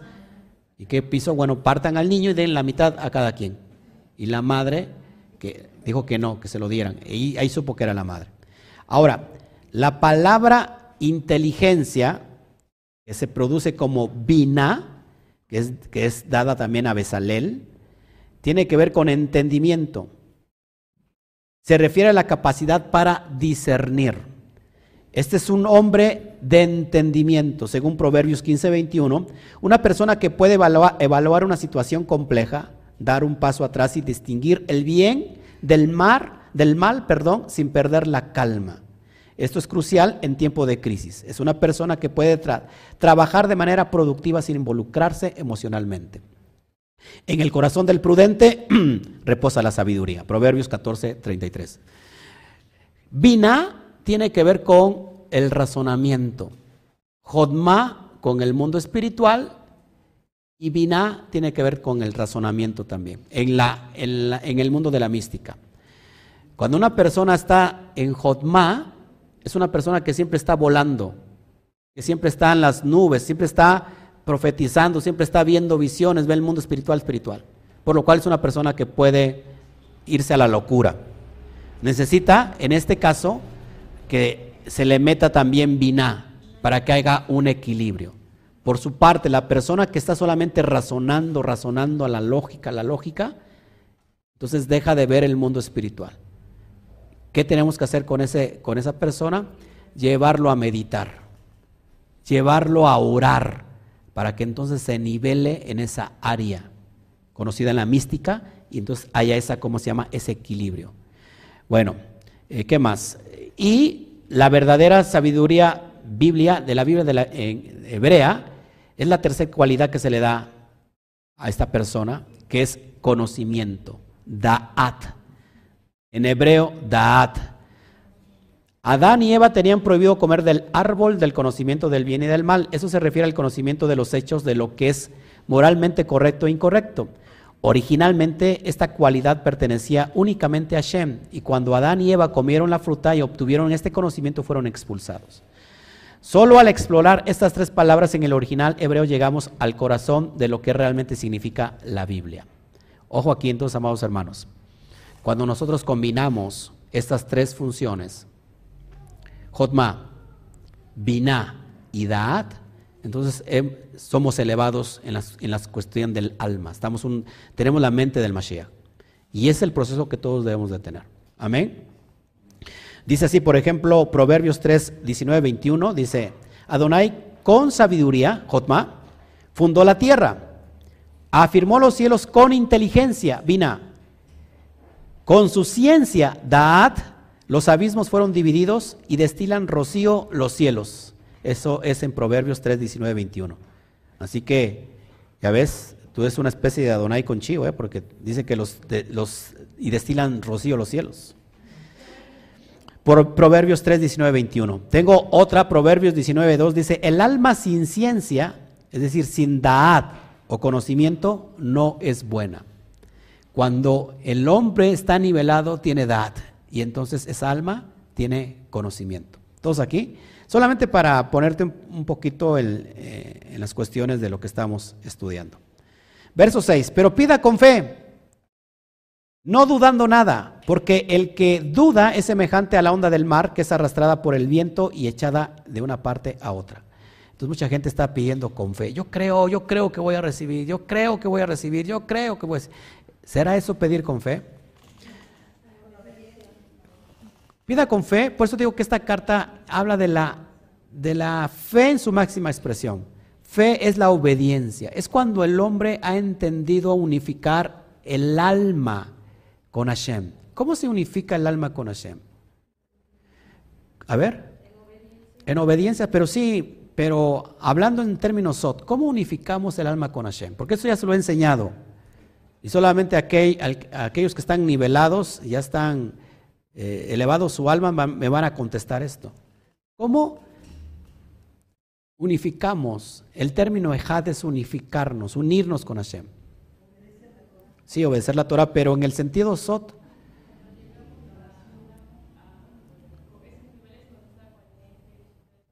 Ajá. Ajá. Sí, fíjense, el alma, el, ser humano tiene un alma que es que está dividida. El alma más básica, más baja es nefesh, estado animal. En el estado animal, ¿por qué voltean a ver al de junto? En el estado animal se conocen las clipot, las cáscaras que envuelven a esa alma y no la dejan salir del estado del yeter Esa persona vive constantemente peleándose consigo mismo, peleándose con la gente que lo rodea, eh, vive eh, en las cuestiones del ego, vive, eh, todo le causa enojo, hace berrinches, rabietas que le sirven la comida y que revisa si el plato está limpio o no y si tiene una manchita. Esas personas viven, esas personas viven en la parte más animal de las emociones. Una persona muy volátil. Ahora, hay otra área del alma que se llama ¿Eh? Primero dije que es Nefesh, la parte más, más baja. Después tenemos la Neshama es la parte más alta. No, después de antes de Neshama está Ruach. Ruach ya aquí es el intelecto. La persona empieza a tener conocimiento, sale de su religiosidad, de esa clipa que lo encerraba y puede, puede, ojo aquí, dominar el, el, pero no completamente. Pero cuando el hombre, ¿sabe que a usted esto no le interesa, verdad? Usted quiere hablar solamente de algo. La Neshama es cuando el hombre ha elevado y ha unificado su espíritu al eterno. ¿Por qué? Porque tiene Jotma, tiene Binah y se ha unido a esa edad, ese conocimiento de unificarse al Eterno. Por lo cual esta persona que está obedeciendo la Torah está en un estado, en un nivel superior, lo pide con fe, con emuná. ¿Cómo pedir con emuná en tiempos de pruebas? Lo que más nos, nos hace falta, porque en tiempos de pruebas, supongamos, el trabajo. No tengo trabajo, pero me ofrecieron trabajo en Shabbat. Dígame usted si no es una prueba aquel que está guardando Shabbat. Ah, pues es que no, bueno, tengo que trabajar porque si no, ¿qué como? ¿Le falta fe? Por supuesto. Pero cuando se unifica a esa esencia divina, todas las cosas sube por encima de lo material y después hace que todo suceda para bien. Le llaman el trabajo, ya no vas a guardar, ya no vas, ya no te quiero aquí en sábado ya no te necesito, solamente de lunes a viernes. Y te voy a seguir pagando lo mismo. ¿Sí te das cuenta? Porque te has unificado. Pida con fe, no dudando nada. Porque el que duda es semejante a la onda del mar. Ojo, aquí que es arrastrado por el viento y echada de una parte a otra. Lo que les decía yo, una persona que es volátil es la persona que duda, que anda de aquí por allá. No lo llena nada. es que esto como que sí me gustó, pero como que no me convence. Me voy del otro lado. Y es que me voy aquí con los samaritanos y no tampoco como que no me convence. Me voy aquí con los de Hat. No, eso es como que también. Y anda de un lado a otro. No sé si me explico. Una persona volátil, una persona que duda. Verso 7. No piense pues que tal haga que recibirá cosa alguna de Adonai. Es decir, una persona que es volátil, que, que, que, que ¿cómo se llama? Que va y viene del estado de, del, del y que vuelve a salir y que vuelve a entrar, es una persona que en realidad, pues aunque pida con mucha fe, si no tiene, no tiene fe para pedir. No sé si me explico. Si usted supiera todo esto y que todos estos códigos, y después se los voy a enseñar, ¿cómo, cómo abrir esos códigos? ¿Cómo? No, ya no. Sigo adelante. Verso 8. El hombre de doble ánimo es inconstante en todos sus caminos. Lo que le decía, el hombre de doble ánimo es inconstante en todos sus caminos. Es una persona que no tiene jotma, no tiene sabiduría. Anda de aquí para allá, doble ánimo, bipolar, en la mañana te habla, en la noche no, y no estoy hablando de tu esposa o de tu esposo. Eh, personas que son inconstantes en todos sus caminos. Tantito creen, lo llevan por obra y tantito dicen, pues ya no como que me siento ahora muy hebreo. Ni tan tan, ni muy muy. Verso 9, el hermano que es de humilde condición, gloríes en su exaltación. Quizás algunos estén pasando por pruebas. No sé si me explico. Como yo le decía, por ejemplo, a Chivo y Alberto, Estuvieron pasando por pruebas de sequía económica durante mucho tiempo. Yo les decía, pues prácticamente, gloríense. ¿Qué les decía? Porque va a venir un tiempo mejor. Gloríense porque esto es una prueba, es una señal de que van a recibir algo grande. No sé si se acuerdan que les dije eso. Pero ¿qué hubiera pasado si ellos fueran de doble ánimo? No, pues ya dejamos de ir, no tenemos dinero, vivimos a dos horas de distancia. ¿Dos horas se hacen? poquito más, dos horas o más de distancia para venir a la Quejilá, dejamos de venir. Total, si no tenemos dinero ni para el camión. ¿Y qué? Gloríense en su exaltación. Verso 10, pero el que es rico en su humillación. Es decir, ni aquel que tiene mucho tiene que gloriarse, sino que humillarse, ni aquel que no tiene nada, eh, ¿cómo se llama? Eh, exaltarse. O exaltarse cuando está completamente en pobreza. Acuérdate porque él dice porque él pasará como la flor de la hierba. Las cosas materiales se quedan. Eso no significa que tan ojo aquí. Volvemos otra vez al equilibrio. Volvemos al equilibrio. Por ahí, por favor, equilíbrenme al, a este niño. Si no, voy a tener que equilibrar yo, porque...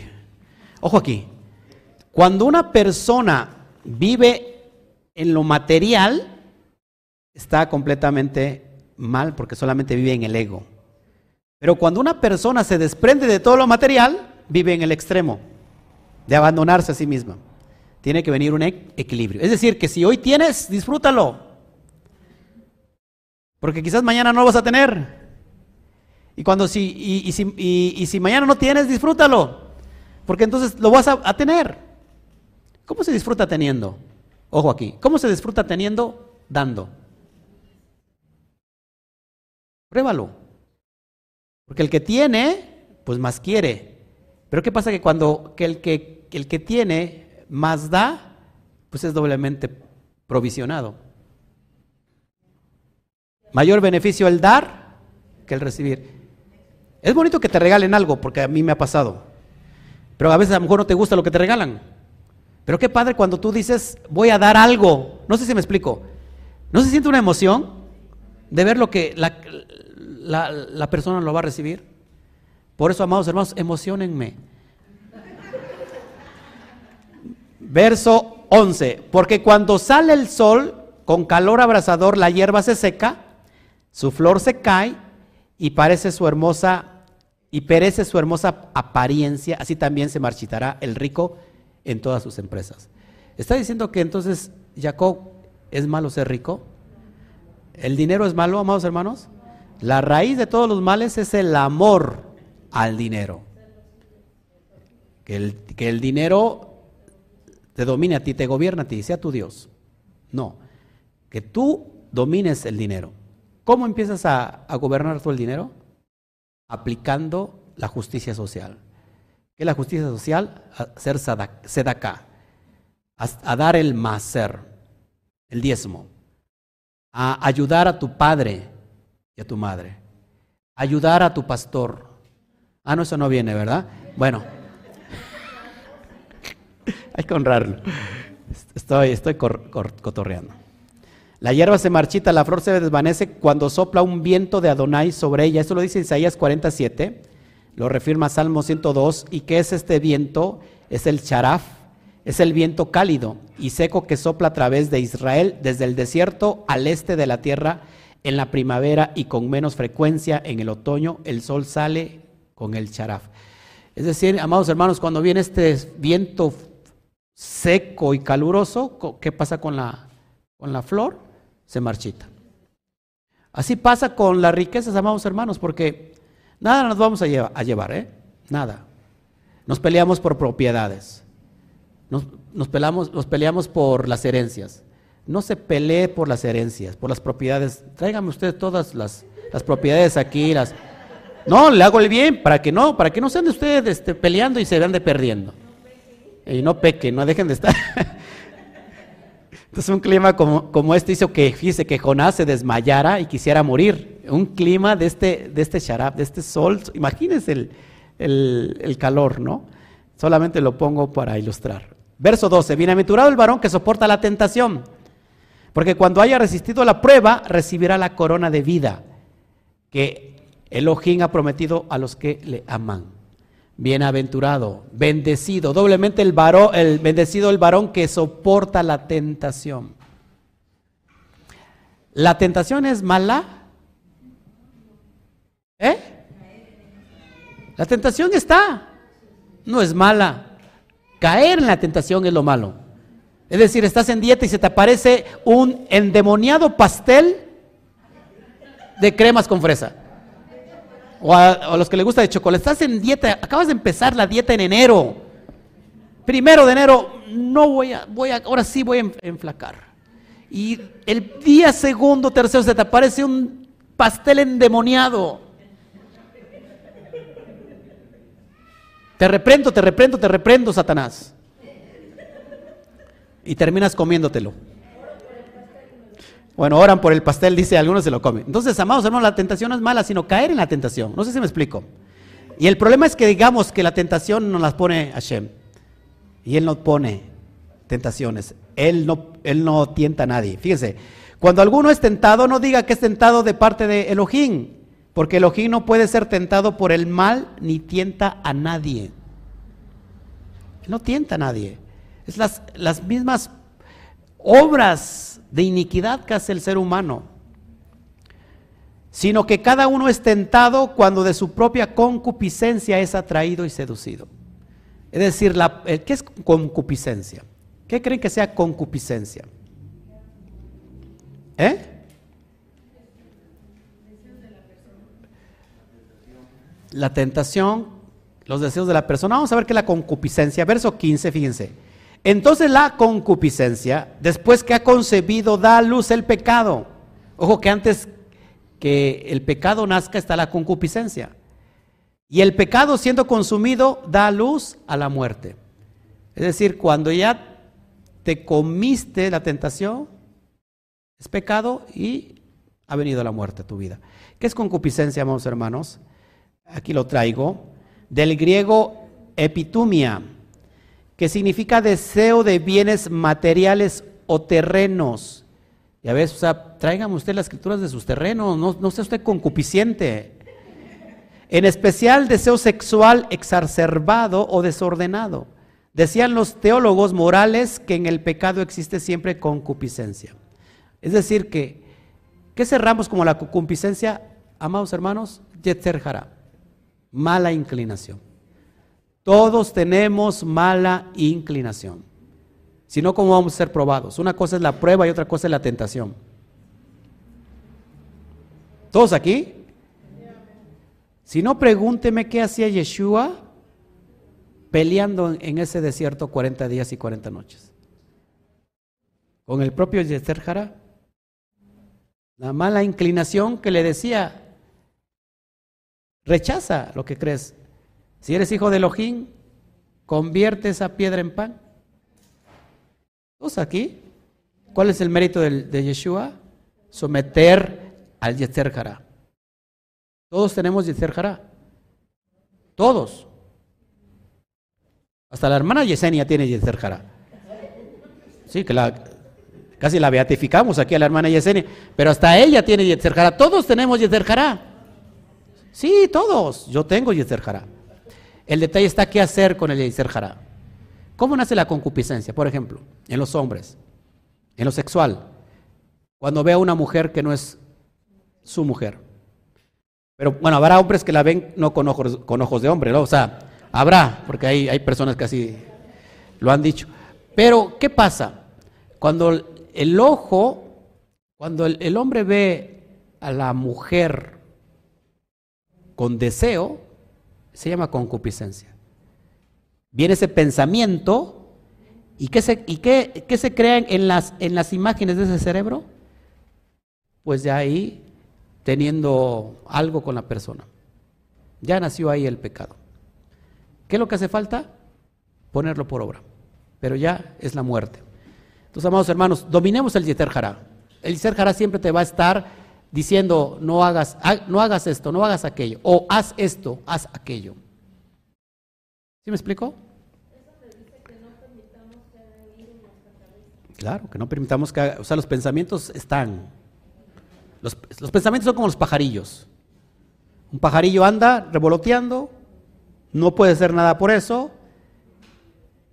Los espantas, pero siguen revoloteando. Lo que sí puedes evitar es que ellos vengan a hacer un nido en tu cabeza. Porque ya si dejas que se hagan un nido, ay, ay, ay. Y entra la concupiscencia, ¿no? ¿Listos? Verso 16, amados hermanos míos, no erréis, no erréis. Toda buena dádiva y todo don perfecto desciende de lo alto, del Padre de las Luces, en el cual no hay mudanza ni sombra de variación. De Él viene todo lo bueno. Él de su voluntad nos hizo nacer por la palabra de verdad. ¿Cuál es la palabra de verdad? La Torah, para que seamos primicias de sus criaturas. Fíjate que al hombre lo pone como primicias. Resulta que primero creó todo y después creó al hombre. Y lo, y lo puso como como rey, como gobernador del Ganedén. Pero el, hombre no quiso ser solamente el rey, el gobernador, sino quiso ser igual que Hashem. Impresionante esto. Verso 19, por esto, mis amados hermanos, todo hombre sea pronto para oír, tardo para hablar y tardo para ir a, airarse. O sea que escuchemos pronto, y que nos tardemos en hablar, porque a veces hacemos lo contrario, hablamos muy rápido y muy pronto y escuchamos menos. Que seamos tardo para irarse. Cuando una persona se enoja, lo primero que hace es usar la boca. Y esa boca se convierte en una arma que ya hizo en la persona que lo escuchó, lo hirió. Y lo hirió de muerte. Por eso la lengua, en hebreo se conoce el chisme, la maldición de Shonjara. Leshon es como una espada que puede matar a distancia. Es mejor que una bala, más certera que una bala, porque mata a distancia. Tú puedes hablar de una persona no estando aquí, estando en otro lado, no importa, has matado a la persona. Seamos prontos para escuchar y tardémonos para hablar. Por eso mi hermana ya se puso así. Lo...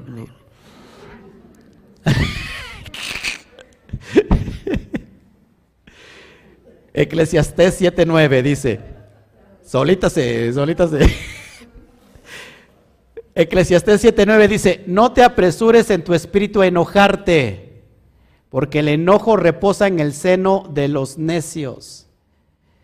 ¿Cuántos, cuántos perdemos el control, amados hermanos? Todos. Cuando pierdes el control, amado, y cuando tengas una oportunidad de enojarte, aprovecha la oportunidad para poner por obra el jotma, la sabiduría. El que se enoja, pierde. No te enojes y vas a ver que otra persona se enoja todavía más, por lo cual se pierde más. Aprende a ganar, hombre. Ya estoy aprendiendo, ¿eh? Verso 20, porque la ira del hombre no obra la justicia de, de, de Adonai. O sea, ¿de quién es la venganza? De Adonai. Mía es la venganza, yo pagaré. Tú deja todas las cosas, todo, lo, todo cae por su propio peso.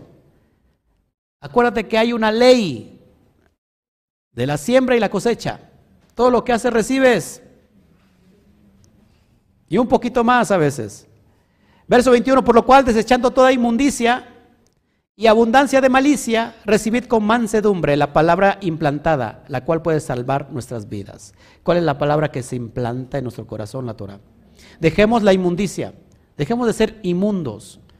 Una palabra, la, palabra inmundo tiene que ver con, con aquello que es profano delante de Hashem. Si tú estás guardando la Torah pero sigues comiendo cerdo, amado, sigues siendo un inmundo. No sé si me explico. Sigues comiendo lo que está prohibido, eres un inmundo. De nada sirve que estés guardando la Torah y, nada digas que, y no importa que digas que yo lo guardo como yo quiero. No se trata de eso.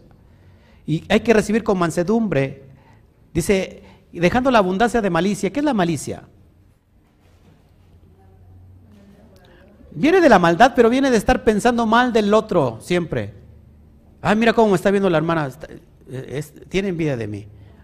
Ay, mira, mi papá se está agarrando aquí, como que me está diciendo, ah, estás bien, estás bien, este, bien papá, papadón, ¿no? Estar pensando mal de todos. ¿Conoces ese tipo de personas? Que se sienten de todo y por nada. Qué feo ese tipo de personas. Qué feo. Quitemos todo eso y que sea implantada la Torah. Verso 22, pero sed hacedores, ojo aquí, y eso es lo que más me importa a mí. Sed hacedores de la palabra. ¿Cuál palabra? La Torah, la ley. Y no tan solamente oidores, engañándonos a vosotros mismos. Así que aquí nos venimos a oír nada más, sino oímos y escuchamos. Porque no son los oidores, los justos delante de Adonai, sino los hacedores de la ley serán justificados delante de Adonai. Romanos 2, verso 13. ¿Qué nos queda después de oír? obedecer. Por eso Mashiach decía, el que tenga oídos para oír, cuando nosotros recitamos el Eshma, Eshma tiene dos canales. Eshma significa oír.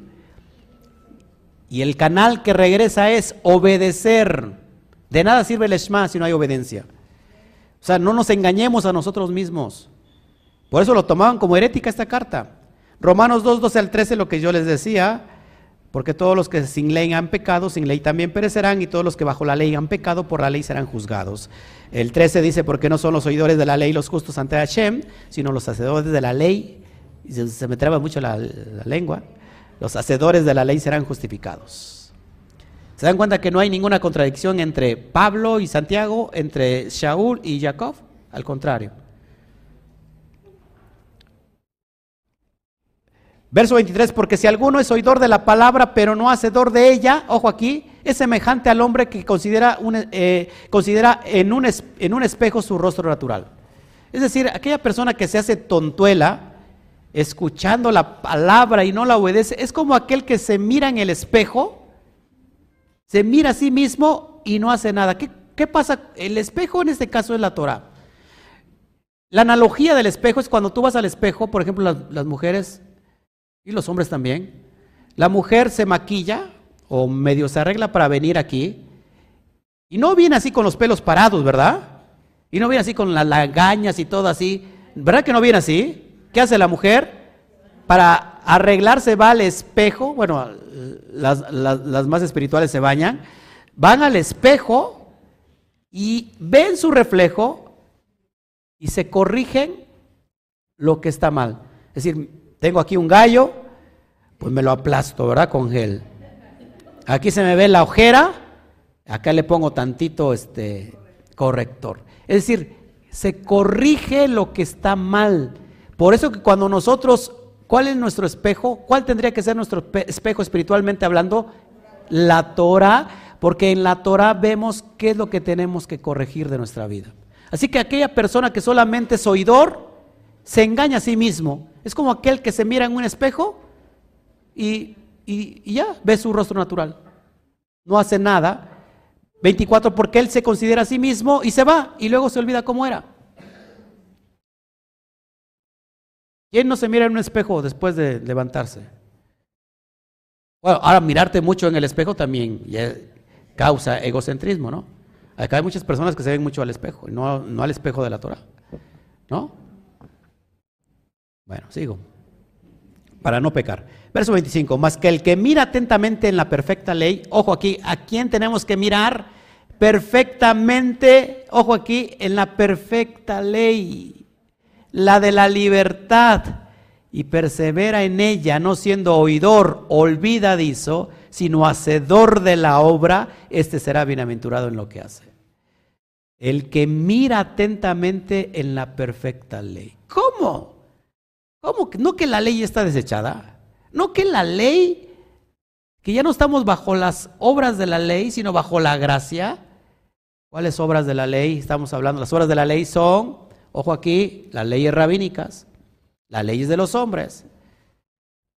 Ley se traduce como nomos en el Nuevo Testamento. Nomos hace referencia no solamente a la ley divina, también hace referencia a las leyes, tradiciones de los hombres, a, los, ¿cómo se llama?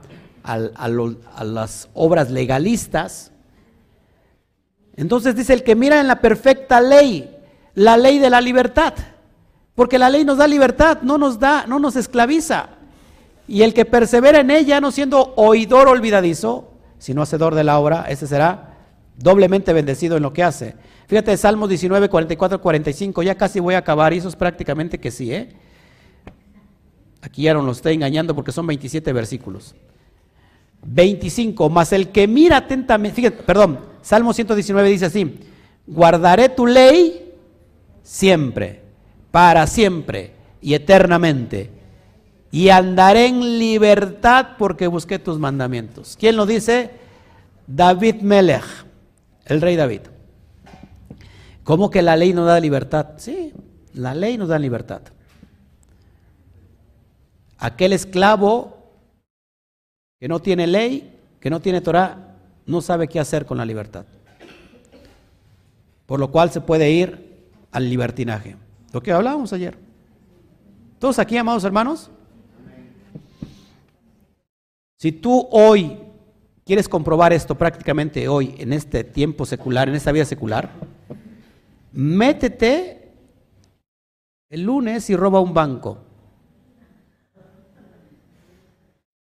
¿Andarás en libertad? ¿Por qué? Porque has infringido la ley. Y si dice alguien, es que yo no sabía que robar un banco era infringir la ley, el desconocimiento de la ley no exime su cumplimiento. Es decir, amados hermanos, yo puedo en libertad ahora mismo porque no he robado un banco, porque no he robado a nadie, porque no he cometido un delito, entonces ando en libertad por la calle, sin que nadie me moleste. Si yo estuviera infringiendo la ley, no me puedo asomar. ¿Por qué? Porque me van a agarrar. Así que el que anda en la ley y en la perfecta ley, ¿qué es la perfecta ley? Pues la Torah en realidad anda en libertad. ¿Cuántos somos libres aquí? Romanos 7:12 dice, de manera que la ley a la verdad es santa, dice Pablo, y el mandamiento santo, justo y bueno. Haciendo referencia a que la ley está vigente. 26, si alguno se cree religioso entre vosotros y no refrena su lengua, le shonjará, sino que, sino que engaña su corazón, la religión del tal es vana. Hay personas que se creen muy religiosas viven en el, en el exilio todavía. No, que no digas esto, no digas aquello, porque eres hijo del diablo, que esto, que aquello. Se vuelve completamente legalista, religioso. Y dice, ah, ¿te sientes religiosa? Bueno, refrena entonces tu lengua. Y esta es la religión si tú quieres. Ah, quieres ser religioso. Ser religioso así. Fíjate. Fíjate, el griego trescos en este verso y el tresqueía, que es observancia religiosa, así como las mismas palabras relacionadas en Corintios, en Colosenses 2, 18 al 23, connotan celo en el desempeño de actos religiosos, ya sea en relación con la religión verdadera o falsa. En términos judíos se podría decir de manera equivalente, cualquiera que piense que es dati, religioso, o shomer mitzvot, alguien que observa los mandamientos de la Torah, pero no controla su lengua, y ahí lo dice en Salmos, eh, se está engañando a sí mismo. Es decir, una persona que, que siente ser celoso de la ley, de la Torah y no refrena su lengua, se está engañando a sí mismo. Escuché un mensaje de uno que dice que judío, hablando pestes y maldiciones del cristianismo y hablando en groserías. Yo digo, ¿cómo puede ser un instructor de la Torah? Leshon Jara, amados hermanos. Ahí te das cuenta. Y esta es una persona muy, muy, tiene muchos seguidores en México. Y wow, y pertenece a una sinagoga. Y es más, pertenece a un portal de enlace judío. ¿Han escuchado Enlace Judío? Tiene buenos, tiene buenas, este, ¿cómo se llama? Buenos este, documentos. Pues él escribe ahí. Y ahí se, y ahí se sienta y, y no dice ninguna grosería. Pero en sus videos que tiene, habla groserías y pestes, maldiciones, groserías. Groserías, así que yo me quedé anonadado. Y esa persona es instructor de Torah y pertenece a una, a una, porque no es comunidad, es una, eh, ¿cómo se llama? Sinagoga en México, Betel, Israel, Ciudad de México. Él es el, pianista principal de esa sinagoga. Impresionante. Puedes tener mucha Torah, puedes tener mucho conocimiento, pero si no refrenas tu lengua, ¿De qué sirve que seas religioso? Es en ese aspecto. Ahora, ¿cuál es la religión que quieres que, quieres que practiques o que queremos que practiquemos la religión? Bueno, si te sientes religioso, la religión pura y sin mácula delante de Hashem, el del Padre es esta, visitar a los huérfanos y a las viudas en sus tribulaciones y guardarse sin mancha del mundo. ¿Quieres ser religioso? Cumple eso. Eso sí, para que veas. Pero si no refrenas tu lengua, la shonjara, de nada, de nada sirve. Isaías 1, 15 al 16, ya con eso termino ahora sí. Resume la carga de todos los profetas quienes eh, insistieron celosamente en que la verdadera religión no debe consistir en meras observancias externas, sino en buenas obras que fluyen de una buena condición espiritual. Si yo quiero ser religioso, lo tengo que demostrar con obras amados hermanos. Hacer buenas obras es llevar a cabo las misbos de la Torah. ¿Cómo le darías el crédito a una persona realmente que está parada, equilibrada en la Torah? Por una misma te vas a dar cuenta. El amor a Hashem y el amor al prójimo. Si tú tienes esto, amados hermanos, el conocimiento llega automáticamente. Lo más importante es tener el amor. ¿Todos aquí? Y bueno, lo leo Isaías 15, 17, dice el 15, cuando extendáis vuestras manos, yo esconderé de vosotros mis ojos. Asimismo, cuando multiplicáis la oración, ya no oiré, llenas están de sangre vuestras manos. Verso 16, lavaos y limpiaos, quitad la iniquidad de vuestras obras de delante de mis ojos, dejad de hacer lo malo. Aprended a hacer el bien, buscad el juicio, restituid al agraviado, haced justicia al huérfano y amparad a la viuda. Eso es la religión, si tú quieres practicar religión. No es condenar al otro no es matar al otro con tu lengua. Amo al pueblo judío, aunque ellos no me amen. Amo al pueblo cristiano, aunque ellos me desprecien, porque supuestamente le di la espalda. Amo a mi hermano, a mi prójimo por simple, el simple hecho de ser mi prójimo. Por el simple hecho. Y eso es lo que quería yo entregar, entregarles en esta tarde, qué tarde digo, mañana de Shabbat. Ya tarde se nos hizo y, bueno, pues no sé si hay alguna, ayúdeme por favor en el chat. Dejé de, estar aquí, este, Ayúdenme por favor ya para irnos. Gracias a todos, la verdad es que les agradezco infinitamente lo que estamos viviendo hoy y que, que esta carta nos ayude a entender. El siguiente capítulo lo veremos dentro de que ocho días y vamos a hablar de lo que es la fe. Ahora sí, la fe en su máxima expresión, pero creo que ya todos vamos entendiendo estas cuestiones. ¿Hay alguna pregunta, por favor? ¿No?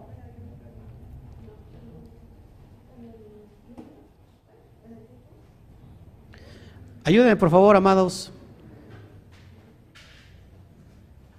YouTube y Facebook. ¿Alguna pregunta aquí? Me extraña que nunca hay preguntas aquí. Este, eso, eso es muy, como que muy, este, muy o ustedes están muy elevados y en realidad yo tengo que preguntarles a ustedes o no sé qué pasa, la verdad.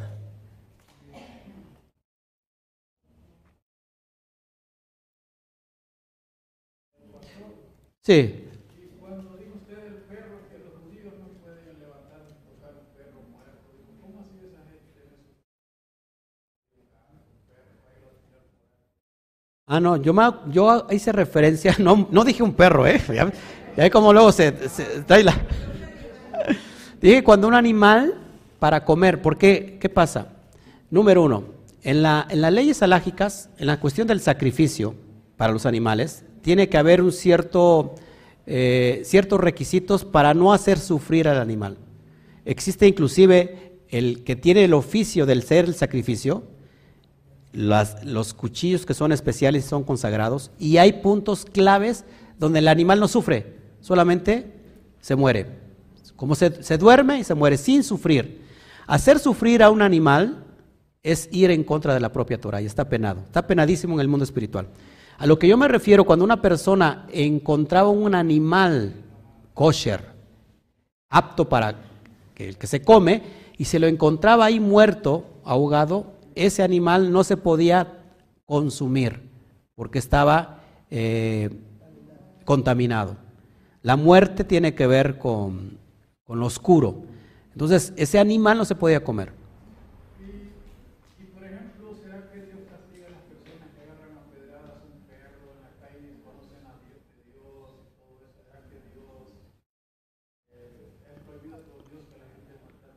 Sí, así es. El maltrato, el maltrato animal, aunque no lo quieran o no lo puedan creer, está en la Torah. En la Torah eh, se, mira mucho la cuestión de no sufrir al animal. El maltrato animal, bendito sea Shen, hoy está siendo considerado muy serio. Y hoy hay gente que se va a la cárcel por el maltrato animal. Por eso quemar cohetes perjudica a los animales. Yo yo tuve la experiencia de que un animalito se murió por, por eso. Así que es en el aspecto ese, ¿no? Este, por eso es importante que volvamos a la esencia de estar comiendo lo kosher. Ahora, lo ideal de todo esto es ya dejar de comer carne. Porque en realidad la carne que comemos, aunque sea kosher, en realidad el sacrificio del proceso de los animales es en realidad es un buen proceso hubo un, ahí un reportaje de unas vacas, creo que tú lo pusiste, Alberto, de unos rastros, donde, híjole, es inhumano, la verdad es inhumano, y mucha gente está dejando ya de comer, de ser, de comer carne, de volver a los vegetales. En el tiempo de Adán es lo que se comía. ¿Alguien más? Ayúdame aquí, amada hermana. Bueno, saludos a todos, la verdad no he saludado a todos a, a Altagracia que que radica en Alemania gracias a, su vida, Israel Matamoros, que está ya aquí en México siguiendo nuestros estudios, Verónica Rojas, la comunidad de, Utah, qué bueno que nos, que nos ve, Julieta Aguilar, que también está en Costa Rica, sigue nuestros estudios. Cristobalina Díaz. Carlos José Lezama, gracias por estar con nosotros. Dice, si mi perro se porta mal, no le puedo pagar. No, pues sí hay corrección, ¿no? Lógico. Tiene que haber una corrección porque aquí yo voltearía la pregunta. Si tu hijo se porta mal, ¿no lo corriges? Claro. Pero hay grados, ¿no? De corrección. ¿Cómo se corrige un animal? Normalmente un perro con un... Doblas un periódico y con eso le das. con eso siente. Yo, porque digo que yo fui adiestrador de perros por mucho tiempo. Yo adiestraba, yo adiestraba perros. No, no les pegaba, pero adiestraba. Yo, tenía una escuela canina. Ahora, ahora tengo una escuela ovejina. No, pero. sí, este. Pero bueno, es una bonita experiencia. ¿Quién más? Este, Stephanie Medina, Freddy Villafañe. Qué bueno que estás con nosotros. Mari también que nos ve desde de Alemania, Joseph Sánchez, Shalom, amado hermano, Alexandra Marcalupo, ¿quién más? Joseph Alcocer, Yuta, Wendy's tutorial, no sé dónde nos escribe Wendy, por favor si nos pone ahí. Eh, Carlos Emanuel Merino, Shalom, buenos saludos a todos. Matilde,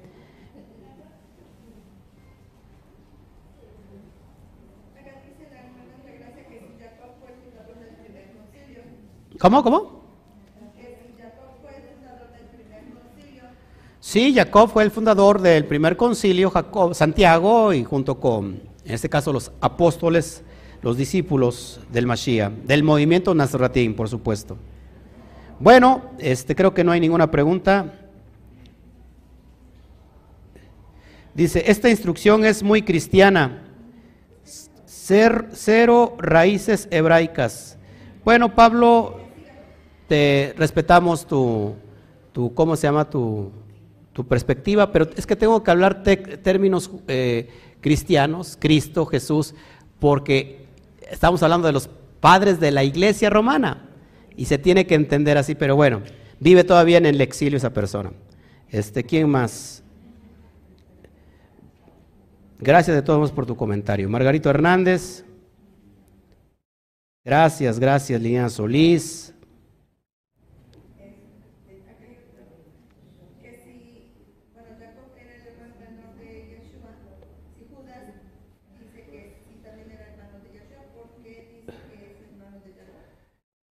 ¿Por qué es hermano de quién?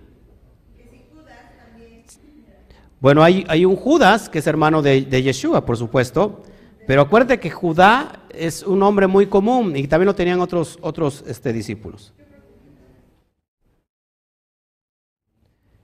Dice, el pescado entra entre los animales y de alguna forma ellos también sufren. ¿Qué sería lo correcto entonces? Eh, bueno, yo creo que ya aquí nos vamos a meter en problemas de, de, dietética.